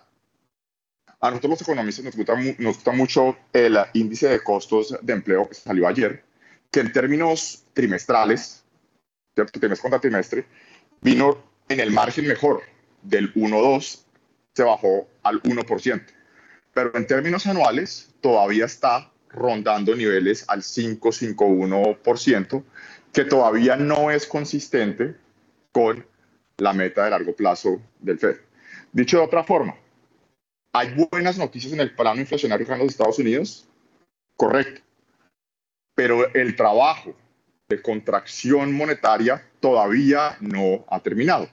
Y ese es probablemente el mensaje que hoy el presidente Powell va a decir en su rueda de prensa con un agravante adicional, y es que los mercados siguen desafiando esa tesis de que al Fed probablemente le va a tocar seguir subiendo 25 hoy y probablemente en su reunión de marzo y mayo, ¿cierto? Para terminar, digamos, en un 5.5, 5.25, 5.5 y quedarse allí por lo, que, por lo que resta del año, contrario a las expectativas del mercado, que han aflojado las condiciones financieras, que es irremediablemente por donde actúa la política monetaria y están descontando prácticamente un fenómeno de perfección de aterrizaje crediticio, de aterrizaje suave de la economía. Lo cual está bien como escenario optimista, pero creo que no es concordante con una curva de rendimientos invertida prácticamente a todos los periodos. No es eh, consistente con las revisiones a la baja que se van a tener que hacer en las ah, predicciones de, de las utilidades de las firmas, que están todavía muy optimistas. Así que creo que el optimismo, el apetito de riesgo que hemos tenido en los dos últimos tres meses está un poco desbordado. No porque no haya buenas noticias, tanto en el plano inflacionario como en el plano de sector real, y lo discutimos en su momento, las probabilidades de recesión se extrapolan un poco y decir que era un 70% de probabilidad de recesión pues era excesivamente optimista el año pasado, pero si hoy me dicen, y si lo que se repite en Davos, que es que la probabilidad es 0 o 15, pues es demasiado optimista. Acá las encuestas de los economistas la ponen en el rango, en el rango 45-55%, que es prácticamente un tiro al aire. Lo que sabemos es que se tiene que mantener esa política monetaria contractiva, porque ex post, y esto, con esto pasó al Banco de la República, en la incertidumbre que mencionaban Jacqueline y Jenny, la tasa real ex post, usted solo sabe si es lo suficientemente contractiva si termina reduciéndose la inflación. ¿De acuerdo? Y usted deja la tasa, la tasa nominal quieta. Si eso no ocurre, pues por pura definición usted no fue lo suficientemente contractivo. Todo lo demás son proyecciones. Y el, ya pasando al Banco de la República, en las minutos lo que uno ve son esos dos campos claros. Los 75 puntos básicos que están preocupados por esa brecha oferta-demanda que se viene observando desde el año pasado, una economía evidentemente recalentada al cierre del año 2022, agravado con los consecuentes choques de oferta reptantes y con efectos cuasi permanentes, según los propios estudios del Banco de la República. Ese es un campo. Y el otro campo con el cual yo no estoy de acuerdo, que piensan que inflación sube y baja de acuerdo con los choques de oferta y que por eso uh, el Banco de la República tiene un poco más de espacio para no actuar. Entonces, el problema es que en el esquema de inflación objetivo, comprensiva, con un ojo mirado en los mercados de capitales, el Banco de la República y los bancos centrales en general, no es que no tengan que responder a los choques de oferta, no. Muchas veces la tarea compleja, impopular y difícil de los bancos centrales es constreñir la demanda hacia donde sabemos o mejor estimamos está la oferta. No a donde a mí me gustaría que esté la oferta o un pronóstico un poco rosa de que la choque de oferta va a pasar. Entonces, eso es un tema muy complicado, que tiene disyuntivas, claro, la concebida curva de Phillips. Y paradójicamente acá en los Estados Unidos ya muchos académicos dicen que no, que cómo se le ocurre la curva de Phillips, que eso ya no existe porque los datos, comillas, lo están mostrando. Eh, yo no estoy de acuerdo con eso. Y precisamente la pedagogía de los bancos centrales, tanto Powell como el doctor Villar, es que tenemos que hacer estos incrementos de tasas de interés, probablemente otros 50 puntos básicos en el caso del Banco de la República para llevarla al 1325, quedarnos ahí un buen uh, periodo de tiempo. Yo sé que el mercado está también descontando sendos de reducciones en las tasas de interés. Eh, eso lo veremos solamente si los datos dan espacio. Yo todavía no estoy muy convencido, pero eso puede ocurrir si se, si se bajan esos precios oferta y demanda. Pero no nos engañemos, la pedagogía y el mensaje debe ser, estamos en una situación difícil, el trabajo monetario no ha terminado y probablemente el reencauce inflacionario requiere dolor macro en términos de desempleo y replicando sobre, las sobre el informe de política monetaria es básicamente el mensaje subyacente que tiene allí. Volver a la inflación, al rango meta, por lo menos al techo, a la altura del año 2024 va a requerir que el crecimiento, por múltiples razones, pero entre otras por esa corrección en la demanda provista por la política monetaria, sea inferior a nuestro potencial del 3, 3,5. En particular, que seremos prácticamente cero este año y algo cercano al 1% el próximo año. Y esto, pues, eh, inevitablemente va a reducir la brecha del producto, que fue casi dos puntos el año pasado, a prácticamente nula al cierre de este año 2023 y ligeramente negativa. Queriendo decir que si bien a veces en los datos no sale, la curva de Phillips, pues es un poco uh, inocuo decir que sus fuerzas fundamentales ya están desterradas.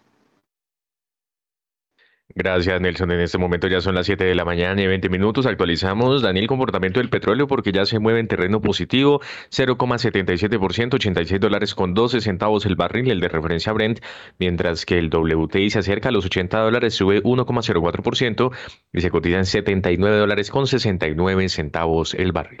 Óigame, Daniel, y por otra parte, mm, el DANE dio a conocer la tasa de desempleo en Colombia en diciembre del año anterior. ¿Cuál fue el comportamiento?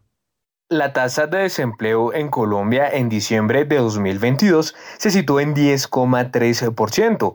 Cabe mencionar pues que en noviembre pasado la tasa de desempleo se había ubicado en 9,5% y en octubre en 9,7%, lo que implica que luego de dos meses la tasa de desempleo volvió al doble dígito. Hay que tener en cuenta que en el caso de las 13 ciudades y áreas metropolitanas, la tasa de desempleo de diciembre fue de 10,8%. Esta cifra fue inferior a la del mismo mes del año pasado que había sido de 11,4%, pero fue superior a la de noviembre cuando había sido de 9,1%. Esto fue lo que dijo la directora del DANE, Piedad Urdinola. Población ocupada alcanza casi 22 millones y medio en el país, 22 millones 468 mil, con una variación absoluta frente al diciembre del año anterior de 973 mil personas, mientras que los desocupados caen pasan de 2.683.000 a 2.572.000, una reducción de 111.000 personas. Y la población fuera de la fuerza laboral pasa de 14.523.000 a 14.204.000,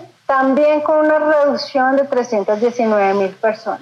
De tal manera que estamos viendo salidas de personas de fuera de la fuerza laboral y también de la población desocupada que están siendo absorbidas por la población ocupada.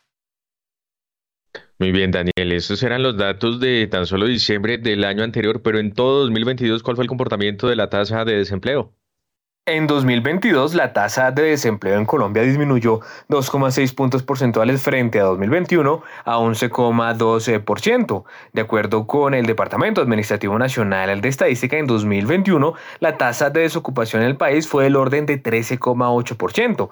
Entre tanto, la tasa global de participación se ubicó en 63,6%, lo que significó un aumento de 2,1 puntos porcentuales con relación al 2021. La tasa de ocupación, entre tanto, fue de 56,5%, lo que representó un aumento de 3,4 puntos porcentuales frente al año inmediatamente anterior.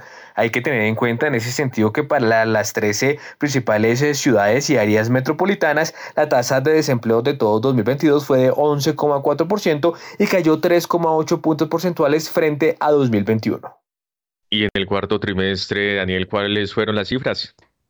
En el cuarto trimestre de 2022, la tasa de desempleo en Colombia descendió 1,7 puntos porcentuales frente al mismo periodo de 2021 a 9,8%. En el periodo octubre-diciembre de 2021 el porcentaje fue de 11,5%. Hay que tener en cuenta que la tasa global de participación se ubicó en 63,7% en este periodo, lo que significó un aumento de 1,5 puntos porcentuales frente al observado un año atrás. La tasa de ocupación fue de 57,4%, lo que implicó una subida de 2,4 puntos porcentuales en términos anuales. Ahora bien, la tasa de desocupación de las 13 ciudades y áreas metropolitanas en el último trimestre del año pasado fue de 9,9% y fue inferior en 2,2 puntos porcentuales frente a la observada un año atrás. De las 23 ciudades y áreas metropolitanas, las que presentaron mayores tasas de desempleo fueron Quibdó, Ibagué y Riohacha. Las ciudades con menor tasa de desempleo fueron, eh, en este caso, Bucaramanga, Manizales y Medellín. Gracias, Muy amable. Daniel Pues ahí teníamos, Héctor Mario, información y todo lo que tiene que ver con la tasa de desempleo en Colombia, diciembre de 2022, todo 2022 y tercer trimestre del último año. Gracias, don Juan Sebastián. Pues vamos con Jacqueline Piraján Díaz, economista de Scotiabank. Colpatria, eh, Jacqueline, bueno, y incluso anoche oí al presidente Gustavo Petro, pues hace ocho meses había dicho que le habían eh, entregado un país acabado y ahora resalta las cifras económicas y dice que esto va volando. Eh, ni tanto que queme al santo ni, ni poco que, no lo alumbre, Jacqueline. Bueno, Héctor, yo creo que eh, es importante distinguir que el mercado laboral a veces refleja el buen estado de la economía de forma rezagada. Si ustedes recuerdan, pues cuando hacíamos seguimiento post pandemia, la actividad económica como un todo recuperó niveles pre-pandemia casi a mediados del 2021, mientras que uno no veía, digamos, ese reflejo en el mercado laboral, eh, viendo que, por ejemplo, las personas que estuviesen trabajando fueran las mismas que estaban antes de la, de la pandemia. Entonces, eh, primero reconocer que todo este mercado laboral tiene en principio un efecto rezagado de la economía, es decir, primero se recupera la economía y después vemos el efecto en el empleo.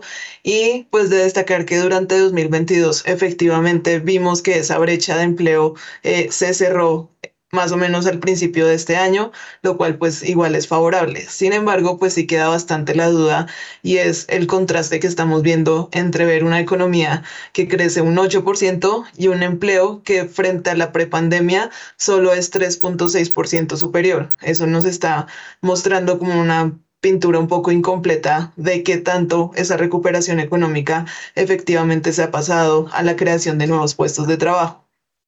Eso, digamos, como de manera absoluta.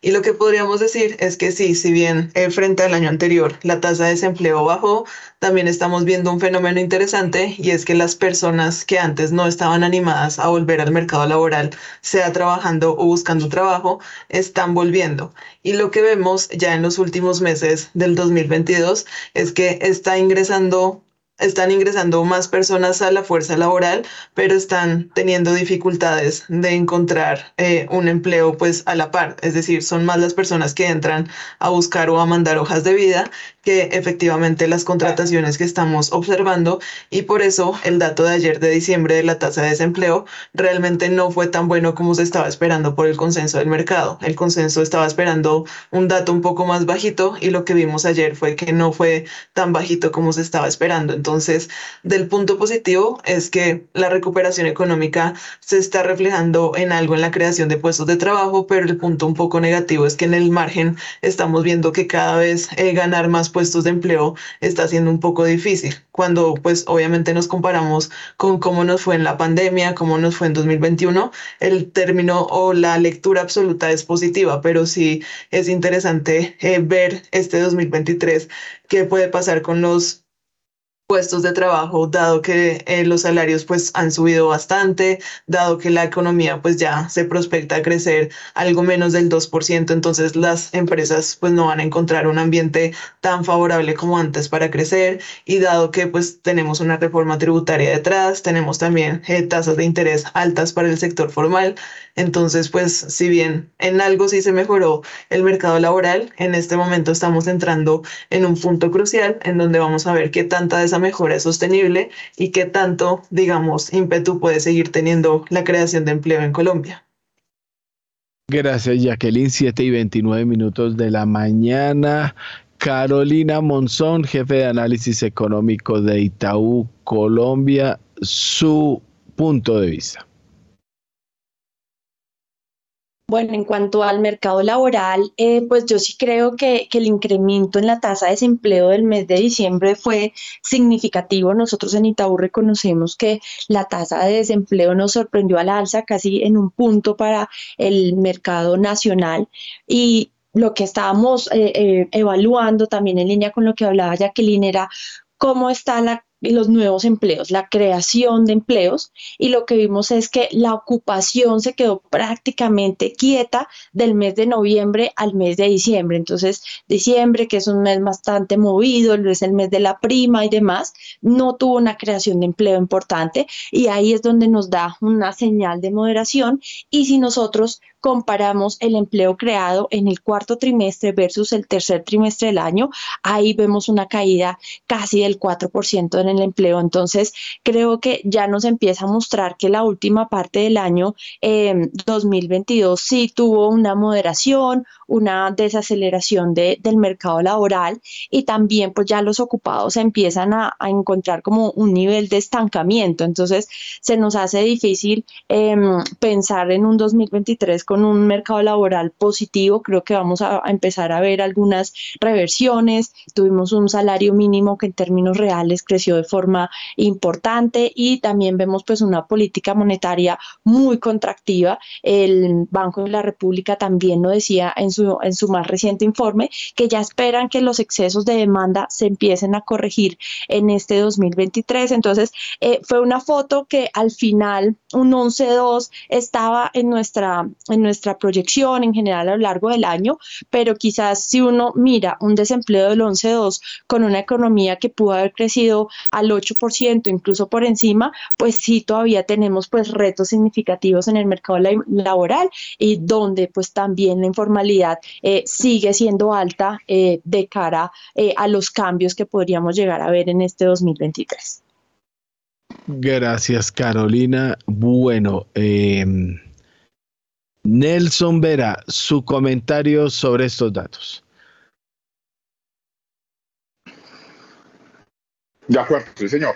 Lo que pasa es que el, recalentamiento de la economía en 2022 pues permitió rápidamente reducir esa tasa de desempleo del casi el más del 13,5, 13,7, 13,8% que, que llegó promedio años hasta cercanas al 11%. Y en línea con lo que se estaba mencionando, cuando vamos a crecer por debajo del potencial los próximos dos años, pues va a ser muy difícil contener esas cifras en el 11%.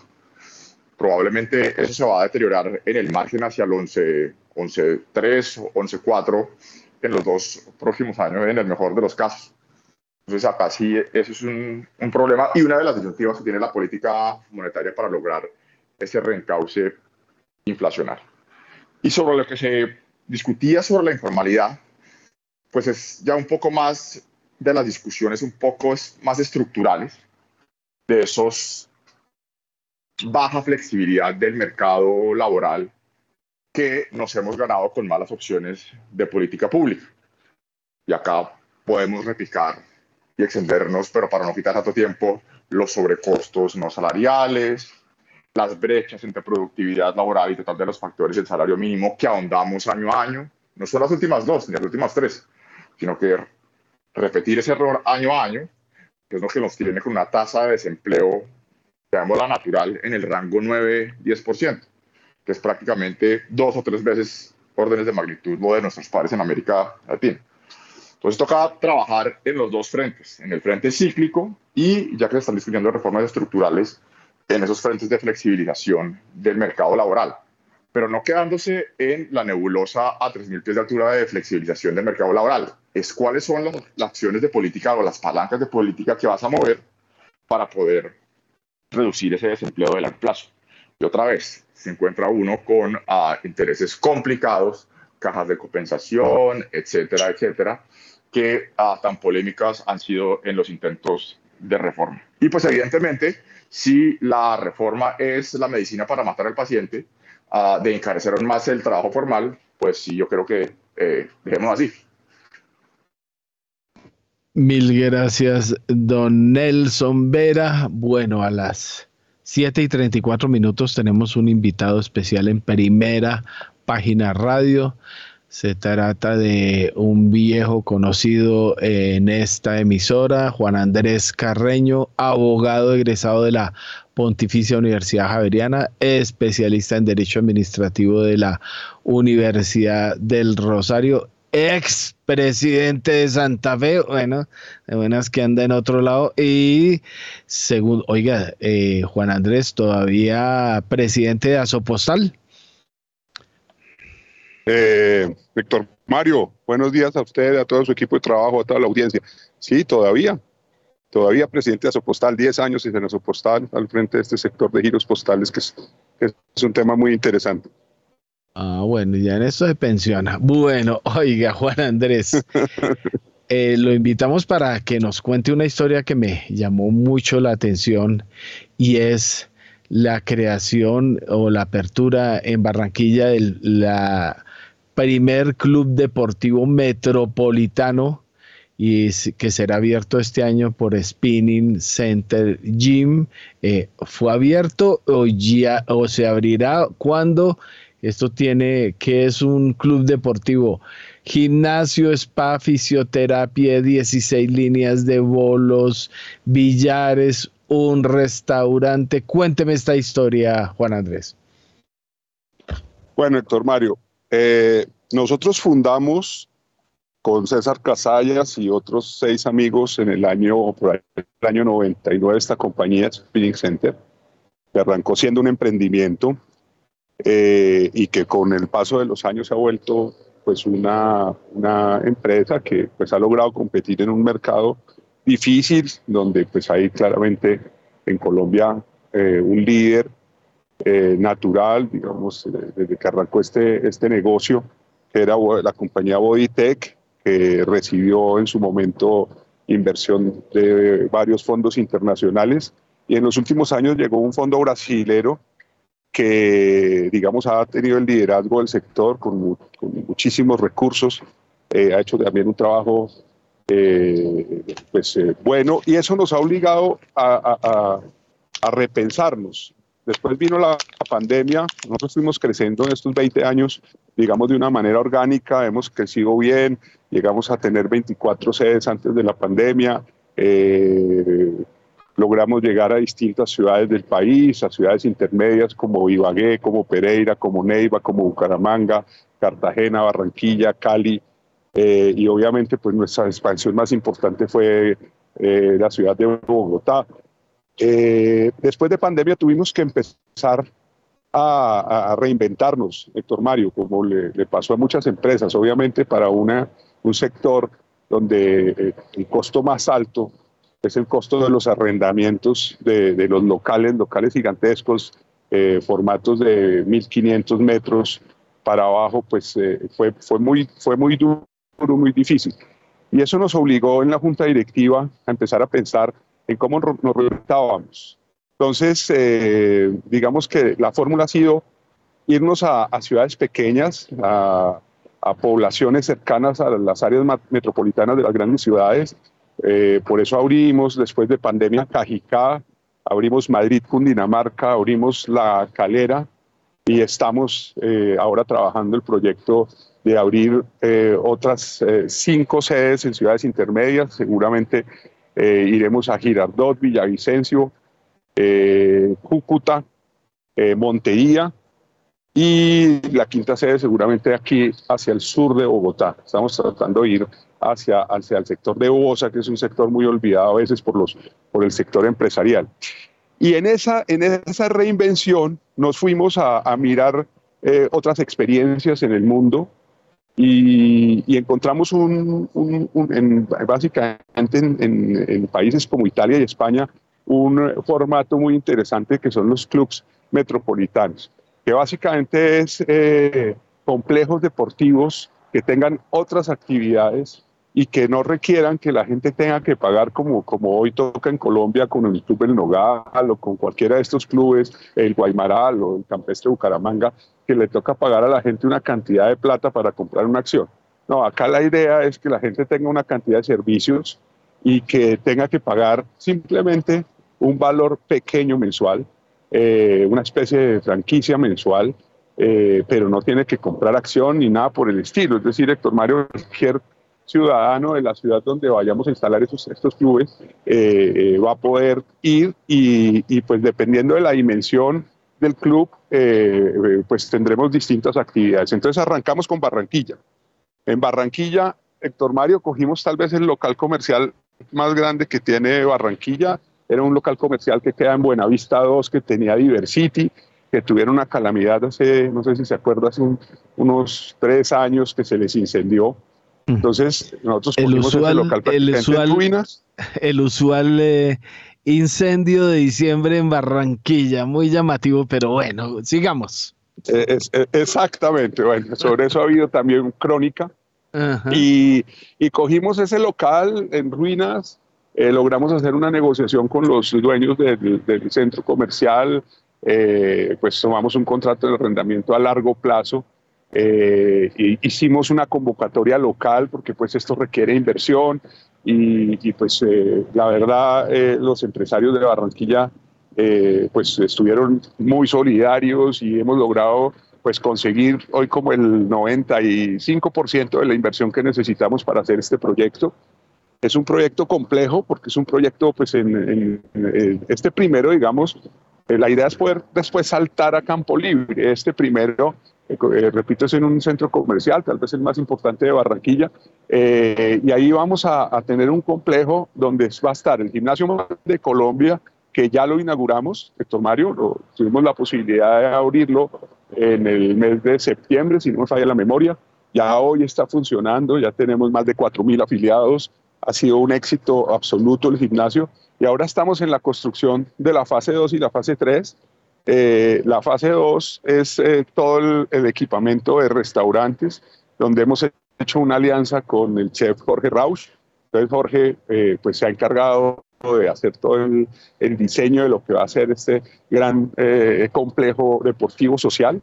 Y, seguramente estaremos esta fase 2 con todas las zonas de niños, de juegos para niños y todo esto, la deberíamos estar inaugurando más o menos eh, la última semana de abril o la primera de mayo. Y esperamos que a principios del segundo semestre estar inaugurando la fase 3, que es todo el complejo de bolos. Eh, Barranquilla eh, no tiene una bolera importante, sí que este es un esfuerzo gigante. Vamos a, montar una bolera con la última tecnología, 16 líneas, líneas para niños.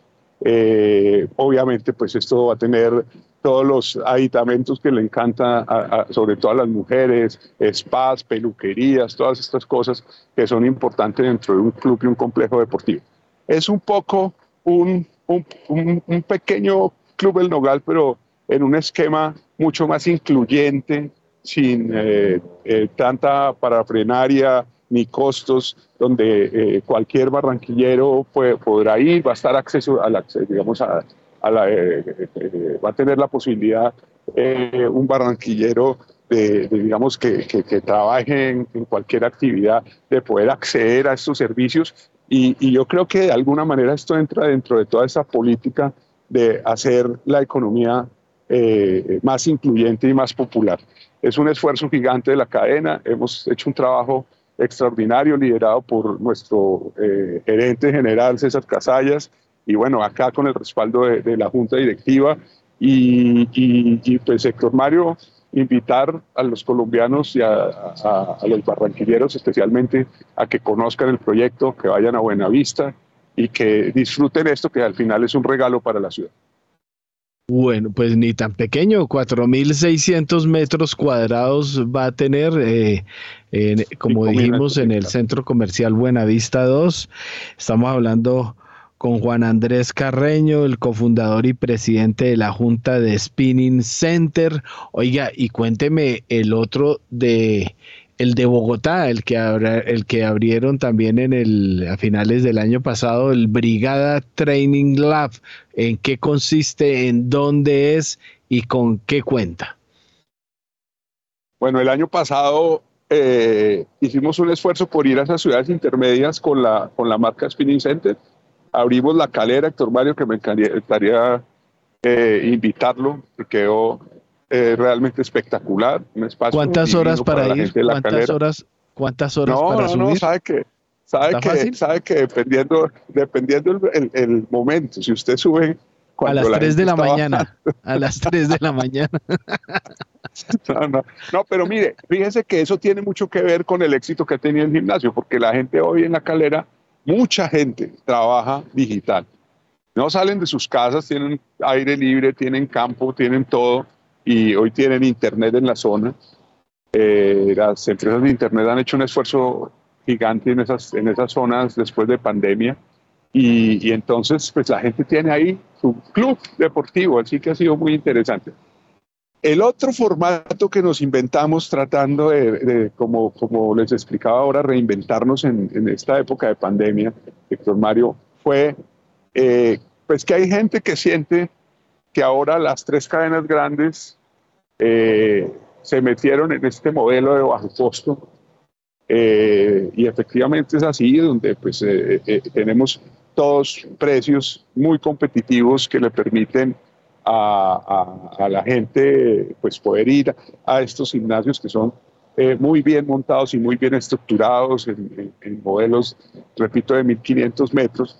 Eh, pero hay gente que, que, quiere algo más exclusivo, que quiere algo, que quiere entrenamiento más personalizado, que quiere, sobre todo, eh, digamos, hay un segmento de mujeres que quiere mucha atención en su entrenamiento.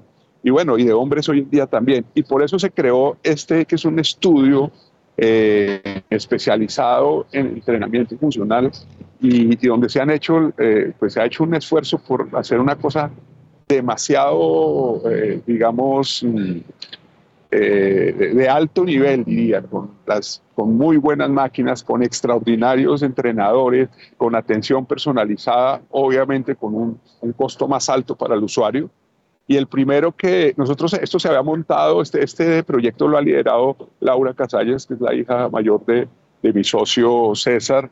Y, Laura, pues realmente como mujer, eh, estructuró un proyecto pensando en, en, todas esas mujeres que quieren eh, hoy en día, en toda esta cultura que hay de la belleza, estar recontra eh, fit y, y, digamos, al día en entrenamiento y, digamos, cogió todos los, eh, hizo un estudio muy juicioso de lo que hay, especialmente en Estados Unidos, en estos estudios pequeños de entrenamiento y, trajo todas esas metodologías y bueno, se, logramos también eh, arrancar ahora, eh, en el mes de noviembre se hizo la inauguración eso está ahí en, la, en, en, Bogotá, en la zona de los restaurantes, donde está Iluca, donde está Primi, encima de un restaurante que está muy de moda que se llama Calle de Dragones.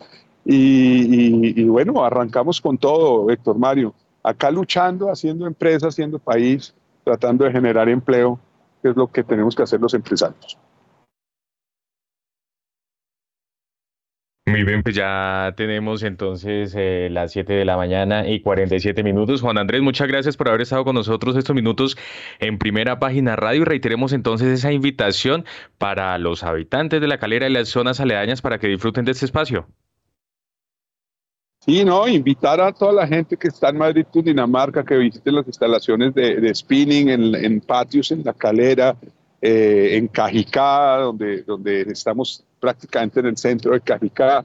Es decir, no, hemos hecho un esfuerzo para poderle dar, eh, eh, digamos, una posibilidad, una alternativa de entretenimiento y, y, obviamente de deporte a todas estas personas y obviamente en las ciudades que ya veníamos funcionando eh, hace tiempo. Y Héctor Mario, lo espero en el estadio a ver un clásico, a ver si me acompaña. Bueno.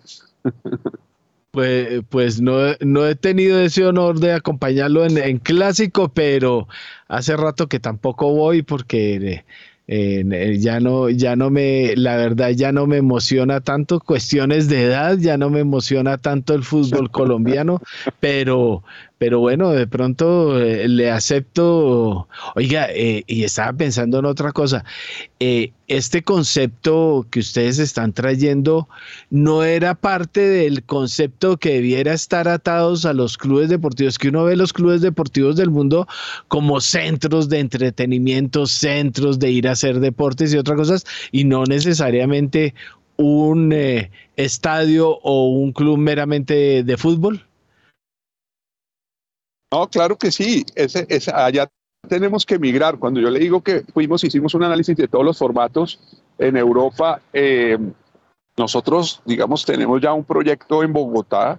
Lo que pasa es que no hemos podido lograr cerrar la negociación del lote para poder hacer un complejo deportivo, pues ya eh, grande, digamos, en, eh, este tenía como cuatro hectáreas de, digamos, cercano acá a Bogotá, digamos, en los límites del norte de Bogotá pero pues es un proyecto más complejo, requiere, digamos, ahí salir a hacer rondas de inversión y a buscar, digamos, recursos, porque pues obviamente es un proyecto que tiene unos, un alcance de inversión muy, muy importante, pero esa es la idea, Mario. La, idea es ir ampliando, digamos, eh, esto no solamente al que el tema sea deportivo, sino también social y entretenimiento, eh, y que pues pueda convivir en ese club eh, otros deportes, además del fútbol, donde pues yo he estado toda mi vida y que obviamente quiero que, tengamos, de hecho hemos estado mirando el modelo de una escuela de fútbol de Spinning Center, es un proyecto que tenemos ahí en la Junta Directiva sobre la mesa. Hemos, nosotros nos hemos vinculado mucho al fútbol, somos patrocinadores precisamente de Independiente Santa Fe y de varios equipos, de, estamos con varios equipos del fútbol profesional y la idea en algún momento es poder hacer eso. Eh, vamos a ver si las condiciones de la economía del país permiten que los inversionistas crean eh, en este proyecto Tomás. Bueno, como siempre, Juan Andrés, eh, bienvenido a primer. Y cada vez que, es que veo aquí ya que va para 22 sedes, 50 mil eh, socios, eh, bueno, la cosa impresionante. Entonces, cada vez que cree uno de estos cuentos, aquí puede estar en primera página radio para que eche la historia. Perfecto, perfecto. Este año vamos a terminar en, en 40 mil y, con, ya con la apertura de Barranquilla eh, y los otros gimnasios debemos estar en diciembre del 2024 en 50 mil. Eh, ahí vamos, 50 mil afiliados, ya es un número importante de afiliados y, y, bueno, seguiremos trabajando. Espero que nos acompañe Héctor Mario, usted a su equipo. Un abrazo muy grande y gracias por este espacio. Bueno, Juan Andrés, 7 y 51 minutos y tenemos otro invitado especial a esta hora. Se trata de Rodrigo Alonso Torres Ayala, quien es el director de talento y cultura del Banco de Bogotá, para que nos cuente otra historia, una historia de liderazgo, desarrollo de equipos, construcción de redes colaborativas y algo que quiero que me explique, movilización para el cambio Rodrigo, bienvenido a Primera Página Radio y cuente cómo es esta historia. Muy, buenos días, eh, Héctor Mario, para usted y para toda la mesa y todos los oyentes, por supuesto, que nos escuchan hoy en esta mañana. Eh, pues muy honrado de participar en el programa y, contarles, por supuesto, lo que venimos adelantando en el Banco de Bogotá, un, banco que viene en un proceso de transformación cultural eh, muy riguroso, exhaustivo, eh, para el cual obviamente nosotros desde Talento y Cultura buscamos siempre darle todas las herramientas a nuestros líderes del banco, equiparlos con esas habilidades y competencias que necesitan para afrontar esta transformación cultural en la, en la que estamos. Nosotros en el banco tenemos un programa que se llama Programa Integral de Transformación Cultural. Este programa básicamente subyace en lo que es nuestro sello de cultura del banco, que obviamente recoge todas las competencias y comportamientos que nosotros queremos nuestros líderes exhiban en este proceso de transformación cultural. Está básicamente en nuestro sello de cultura y el programa, eh, digamos, integrado en tres pilares importantes. Uno es el liderazgo y, desarrollo de equipos de trabajo. Otro eh, pilar que es el, la construcción de redes de colaboración y excelencia en el servicio. Y un último pilar que es obviamente la movilización y gestión del cambio. Cada uno de estos pilares, por supuesto, pues tiene todas las competencias que nosotros buscamos, empatía, eh, retar el status quo, eh, trabajar en colaboración con los equipos de trabajo, eh, motivar a, los colaboradores, inspirarlos. Entonces, es, es un programa, la verdad que es un programa insignia dentro del banco. Ya tenemos 1.038 líderes eh, en, la organización formados y obviamente donde buscamos nosotros que ellos, eh, todas estas habilidades que vienen perfeccionando y que vienen eh, aprendiendo en algunos casos, pues se, se, trasladen a sus equipos de trabajo. Hoy por hoy creo que somos conscientes, todas las, las empresas, que estos talentos jóvenes y estas nuevas generaciones buscan obviamente empresas que tengan alto impacto en la sociedad, empresas innovadoras y sobre todo con líderes como muy, muy inspiradores y que realmente motiven a estos, a estos equipos. Entonces es un programa, la verdad, que ha sido de una extraordinaria recepción eh, por los líderes, con un compromiso extraordinario de la alta dirección de nuestro presidente, el doctor Alejandro Figueroa y, y su equipo de trabajo. Eh, y bueno, venimos, venimos avanzando de manera, de manera muy constante en este proceso de transformación en el banco, siempre pensando y reinventándonos para dar el mejor servicio a nuestros clientes y, por supuesto, eh, la mejor experiencia para nuestros colaboradores. Oiga, eh, Rodrigo, es que por allá estuve visitando el Banco de Bogotá hace poco y yo no, la verdad no, no, no sabía, no sé hace cuánto tiempo tienen, pero veo que tienen ustedes hasta un centro deportivo, tenían instalación para ver el Mundial de Fútbol, tienen cancha sintética en el sótano, mejor dicho, eso ha tenido un cambio radical. ¿Eso es nuevo, viejo o el viejo soy yo?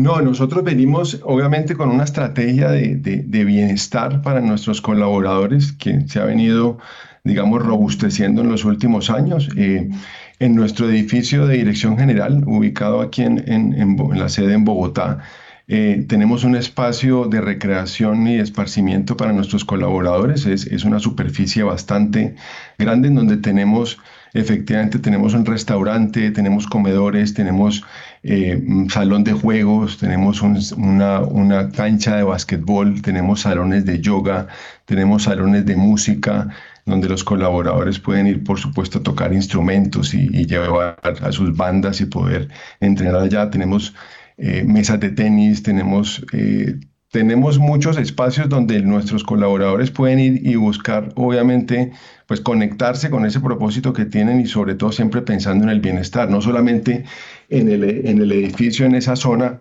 donde menciono tenemos ese espacio, sino en los diferentes pisos del edificio tenemos eh, salas de ping-pong, videojuegos, eh, salas de esparcimiento, en donde pues los colaboradores pueden encontrar ese, ese momento y, digamos, desconectarse un poco de, su jornada laboral y, poder pues, pasar un buen rato. Creo que el, el, tema para nosotros es siempre buscar una empresa en donde nuestros colaboradores se sientan representados, donde la diversidad, la equidad y la inclusión pues sea, sea lo que nos caracteriza y al mismo tiempo pues eh, que ellos encuentren ese, ese bienestar, ¿no? Hoy por hoy yo creo que los, los tiempos han cambiado de una manera extraordinaria. Cuando yo encontré mi primer trabajo, realmente estas cosas no, no, no existían. Eh, uno estaba más bien como muy agradecido de que había encontrado finalmente un trabajo. Hoy por hoy las nuevas generaciones pues buscan y exigen mucho más a sus, a sus empresas y, nosotros pues siempre estamos pensando cómo, cómo darles esos espacios a ellos y de manera que ahí estamos siempre pensando cómo, cómo darles un, un mejor momento, ¿no? Cómo, cómo encontrar que, que en el banco encuentren su mejor versión, como nosotros siempre lo decimos. Oiga, Rodrigo, eh, plan integral de transformación cultural, es que he visto también que en algunas sedes eh, y, en, y, en, algunos otros elementos se han eh, incluido muchos eh, ambientes y, mucho impulso de la pintura, de eh, el arte, de otras circunstancias eh, también, e incluso hasta en las sedes del banco. Así es, efectivamente el banco obviamente en su estrategia de sostenibilidad viene buscando promover esos talentos eh, de, personas que quizás no están hoy por hoy en, el centro del arte, eh, personas que pintan, personas que diseñan ropa. Eh, y el banco, por supuesto, pues les, ha dado la oportunidad de, seguir creciendo en esa carrera y hoy por hoy en, muchas de nuestras oficinas, pues tenemos obviamente exhibidas obras de arte de, estos artistas que están buscando obviamente posicionarse y, adicionalmente también de, de, de, personas que vienen trabajando en, la, en moda y diseñando obviamente ropa y vestuario y allí por supuesto han podido tener el Banco de Bogotá como vitrina para exhibir su trabajo eh, y el banco siempre por supuesto como comprometido en, en, en tener ese impacto social, ¿no? Entonces eh, y promover a estas personas que están buscando abrirse camino y, bueno, qué mejor forma de hacerlo a través del banco. Entonces eh, venimos avanzando mucho en, ese frente, no solamente con artistas, sino también con, con, muchachos que están, por supuesto, buscando sus, sus carreras, fortalecer pues como sus habilidades tenemos también programas de, becas eh, en donde los, talentos jóvenes entran a especializarse en carreras eh, que, son hoy, hoy por hoy muy necesitadas y, y el banco no solamente pues apoya esas carreras, sino que también les da la posibilidad a lo largo de, de, esa formación de tener una exposición al banco, conocer un poco qué es trabajar en un banco, eh, conocer esas diferentes, digamos, tecnologías, todo lo que es la estrategia digital que, que viene adelantando el banco para que ellos pues tengan esa exposición durante toda su carrera y por supuesto una vez terminen poder vincularlos al banco. El banco en esto, en esto pues la verdad que viene, viene trabajando de manera muy, muy sostenida en los dos últimos años. De hecho, hemos, hemos creado 600 nuevos empleos para, para estos talentos jóvenes que, que, que, reclutamos en la organización, pues para que construyan país con, con nosotros y puedan desarrollar sus habilidades. Muy bien, pues eh, Rodrigo, muy interesante. Muchas gracias por haber compartido esta información, estos minutos con nosotros y con nuestros oyentes en Primera Página Radio. Muchas gracias y un feliz día. Muchas gracias, igualmente para ustedes. Fue un gusto. Muy bien, 8 de la mañana y un minuto. Pausa comercial en Primera Página Radio. Ya volvemos.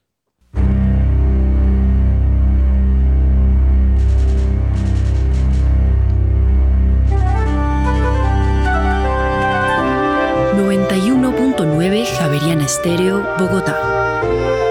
HJKZ. Sin fronteras.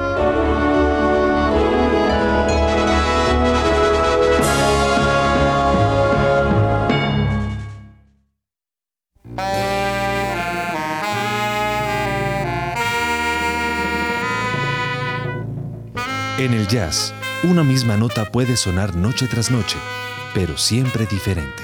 Ornette Coleman.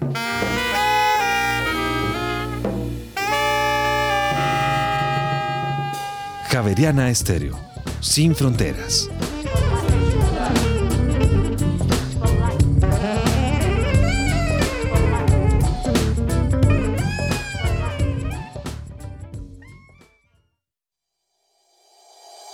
En Acciones y Valores, nuestra prioridad es construir la mejor versión de su futuro financiero. Por ello, creamos soluciones para cada uno de sus objetivos.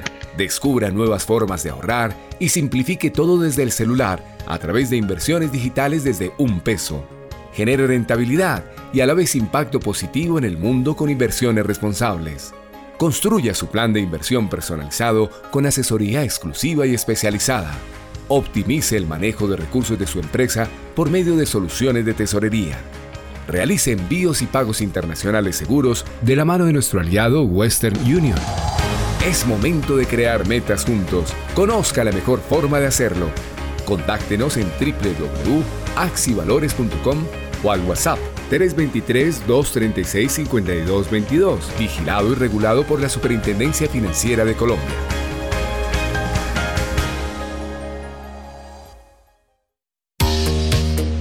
Los invito a que me escuchen todos los martes de 7 a 8 de la noche en vivo con Daniel Rincón a través de los 91.9 NFM de Javeriana Estéreo. Entrevistas, música, datos curiosos y recuerden, cada semana un tema totalmente diferente. Javeriana Estéreo, sin fronteras.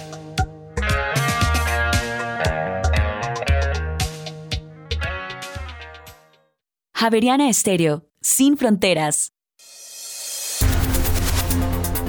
En primera página radio, las acciones de Colombia. El monto de las operaciones de la Bolsa de Valores de Colombia aumentó 40,20% y se ubicó en los 97.671 millones de pesos. En la sesión anterior, el monto había alcanzado los 66.333 millones de pesos. El número de operaciones pasó de 3.125 el lunes a 5.495 este martes, lo que representa un aumento del 75,84%. Las especies más negociadas fueron Preferencial Bancolombia con 33.936 millones de pesos, Ecopetrol con 17.775 millones de pesos y el título ordinario de Bancolombia con 15.538 millones de pesos. La acción que más se desvalorizó fue la de Promigas con una caída del 5,15% cayendo desde los 4.797 pesos hasta los 4.550 pesos. El título de Grupo Sura fue el que más subió, desde los 39.020 pesos hasta los 40.900 pesos, lo que representa un alza del 4,82%. El MSCI Colcap subió 0,77% a 1.290,11 unidades, mientras que el Colir cerró con un alza del 0,51% a 806,94 puntos de la mañana y 5 minutos y a esta hora ya tenemos dólar. A esta hora abren los mercados en Colombia. A las 8 de la mañana y 5 minutos y mucha atención porque el dólar abrió este miércoles en 4.651 pesos con 50 centavos, baja 13 pesos con 55 centavos frente a su cierre de ayer que fue de 4.665 pesos con 5 centavos. Reiteramos entonces, dato de apertura, 4.651 pesos con 50 centavos, baja 13 pesos con 55 centavos frente a su cierre de ayer. Mil gracias, don Juan Sebastián. Bueno, dos de despedida. Entonces, eh, una es eh, que eh, la que les conté al comenzar el programa. Resulta que una constructora se llama Unity Development, entró en cesación de pagos eh, estaba construyendo un proyecto Gaia Ocean, kilómetro 30 entre Cartagena y Barranquilla. Em, tuvo que paralizarlo porque hubo una decisión de la Agencia Nacional de Tierras eh, de que no allí no se podría construir porque eran territorios de comunidades afro y otras etnias de la zona. Eh, la compañía había invertido ahí 30 millones de dólares, ¿no? Eso era el valor del proyecto más o menos. Lo cierto es que eso sucedió más o menos en el 2017 y solo hasta el año pasado vino a aclararse. La Agencia misma Nacional de Tierras eh, aclaró mediante una resolución que eh, todo se había debido a un error de registro inmobiliario que la Oficina de Registros eh, eh, Instrumentos Públicos eh, de Cartagena se había equivocado, que había hecho un mapa donde no era, que el territorio no estaba bien demarcado y que obviamente en ese terreno sí se podían hacer las 431 casas de lujo. Se trataba de un complejo de casas de entre 400 y 600 millones de pesos, pues muy cerca del mar. bueno, unas circunstancias bastante llamativas. Esta compañía pues eh, tuvo que paralizar el proyecto, entró en varias demandas y eh, acaba de salvar eh, al menos la realización de, o, o, al menos el lote, porque según dice puede que entre en venta eh, el territorio para que pueda solventar, eh, devolver los recursos a quienes ya habían comprado eh, en la zona y a los proveedores y demás acreedores de la compañía. Esa es una de las historias bastante llamativas de Colombia. Y la otra que destapamos en las últimas horas es a raíz de lo que ha venido sucediendo con, la famoso, con el famoso hallazgo de cuatro toneladas y media de cocaína eh, en eh, un barco en el que iban 1.700, 1.500 eh, vacas para el Líbano. pues salieron desde Cartagena. Lo cierto es que se dijo mucho sobre eh, el exportador Frontera Bacana. Eh, Frontera Bacana sacó un comunicado diciendo que nada tiene que ver con el envío de la cocaína, obviamente. Y lo cierto es que primera página se puso a buscar qué era lo que venía sucediendo alrededor de esta compañía y encontró que es una compañía dedicada a... Eh, comercializar embriones de ganado, pero curiosamente termina mandando eh, estas eh, vacas. Y lo segundo es que pertenece a un venezolano, Raúl Andrés Orozco, quien desde 2015 se estableció en Colombia, tiene siete empresas ganaderas, pero lo curioso de Raúl Andrés Orozco es que aparece en 2015 y 2018 y como dueño de eh, una zona franca en eh, eh, Aruba, en donde terminó siendo involucrado, según eh, muchas investigaciones, en el envío de oro venezolano a países del Medio Oriente, especialmente a los Emiratos Árabes, en Dubái. Eh, primera página elaboró su mapa de empresas, eh, muy llamativo y muy curioso todo lo que tiene que ver con este llamado eh, jeque del oro, porque pues sus conexiones con Dubái y los Emiratos Árabes son bastante llamativas, pero lo cierto es que eh, es indicado por varios medios de investigación. De hecho, en el High Festival en el que estuve en Cartagena recientemente, conocí a una periodista venezolana que escribe muy bien en su libro El tren de Aragua, que ha sonado mucho en Colombia en mucho tiempo por los niveles delincuenciales. Ella tiene, escribe en un medio que se llama runrun.es, pues en runrun.es aparece el nombre de Raúl Andrés Orozco como quien eh, utilizaba sus empresas en Aruba y Curazao para sacar el oro que el régimen de Nicolás Maduro eh, y el régimen de Hugo Chávez sacan de Venezuela para ocultar en eh, dineros en el Extremo Oriente. Pues esa es la historia que contamos recientemente don Juan Sebastián y es la despedida de nuestro programa. Sí, señor, de esta manera entonces finalizamos esta emisión, pero antes revisamos el comportamiento del, dólar mejor, que se mueve en promedio en los 4.658 pesos con 47 centavos. Recordemos que abrió en 4.651 pesos con 50 centavos. Y así llegamos al final de esta emisión de Primera Página Radio. ustedes muchas gracias por haber estado con nosotros. A Jacqueline Piraján, Juan Manuel Quintero, Julio César Herrera, Guillermo Valencia, Nelson Vera, Carolina Monzón, Juan Andrés Carreño y Rodrigo Alonso, nuestros invitados el día de hoy. Héctor Mario Rodríguez en la dirección y en la presentación quien les habla Juan Sebastián Ortiz. Los invitamos a que continúen en Javeriana Estéreo porque ya llega Mañanas Sin Fronteras. Que tengan todos ustedes un feliz miércoles.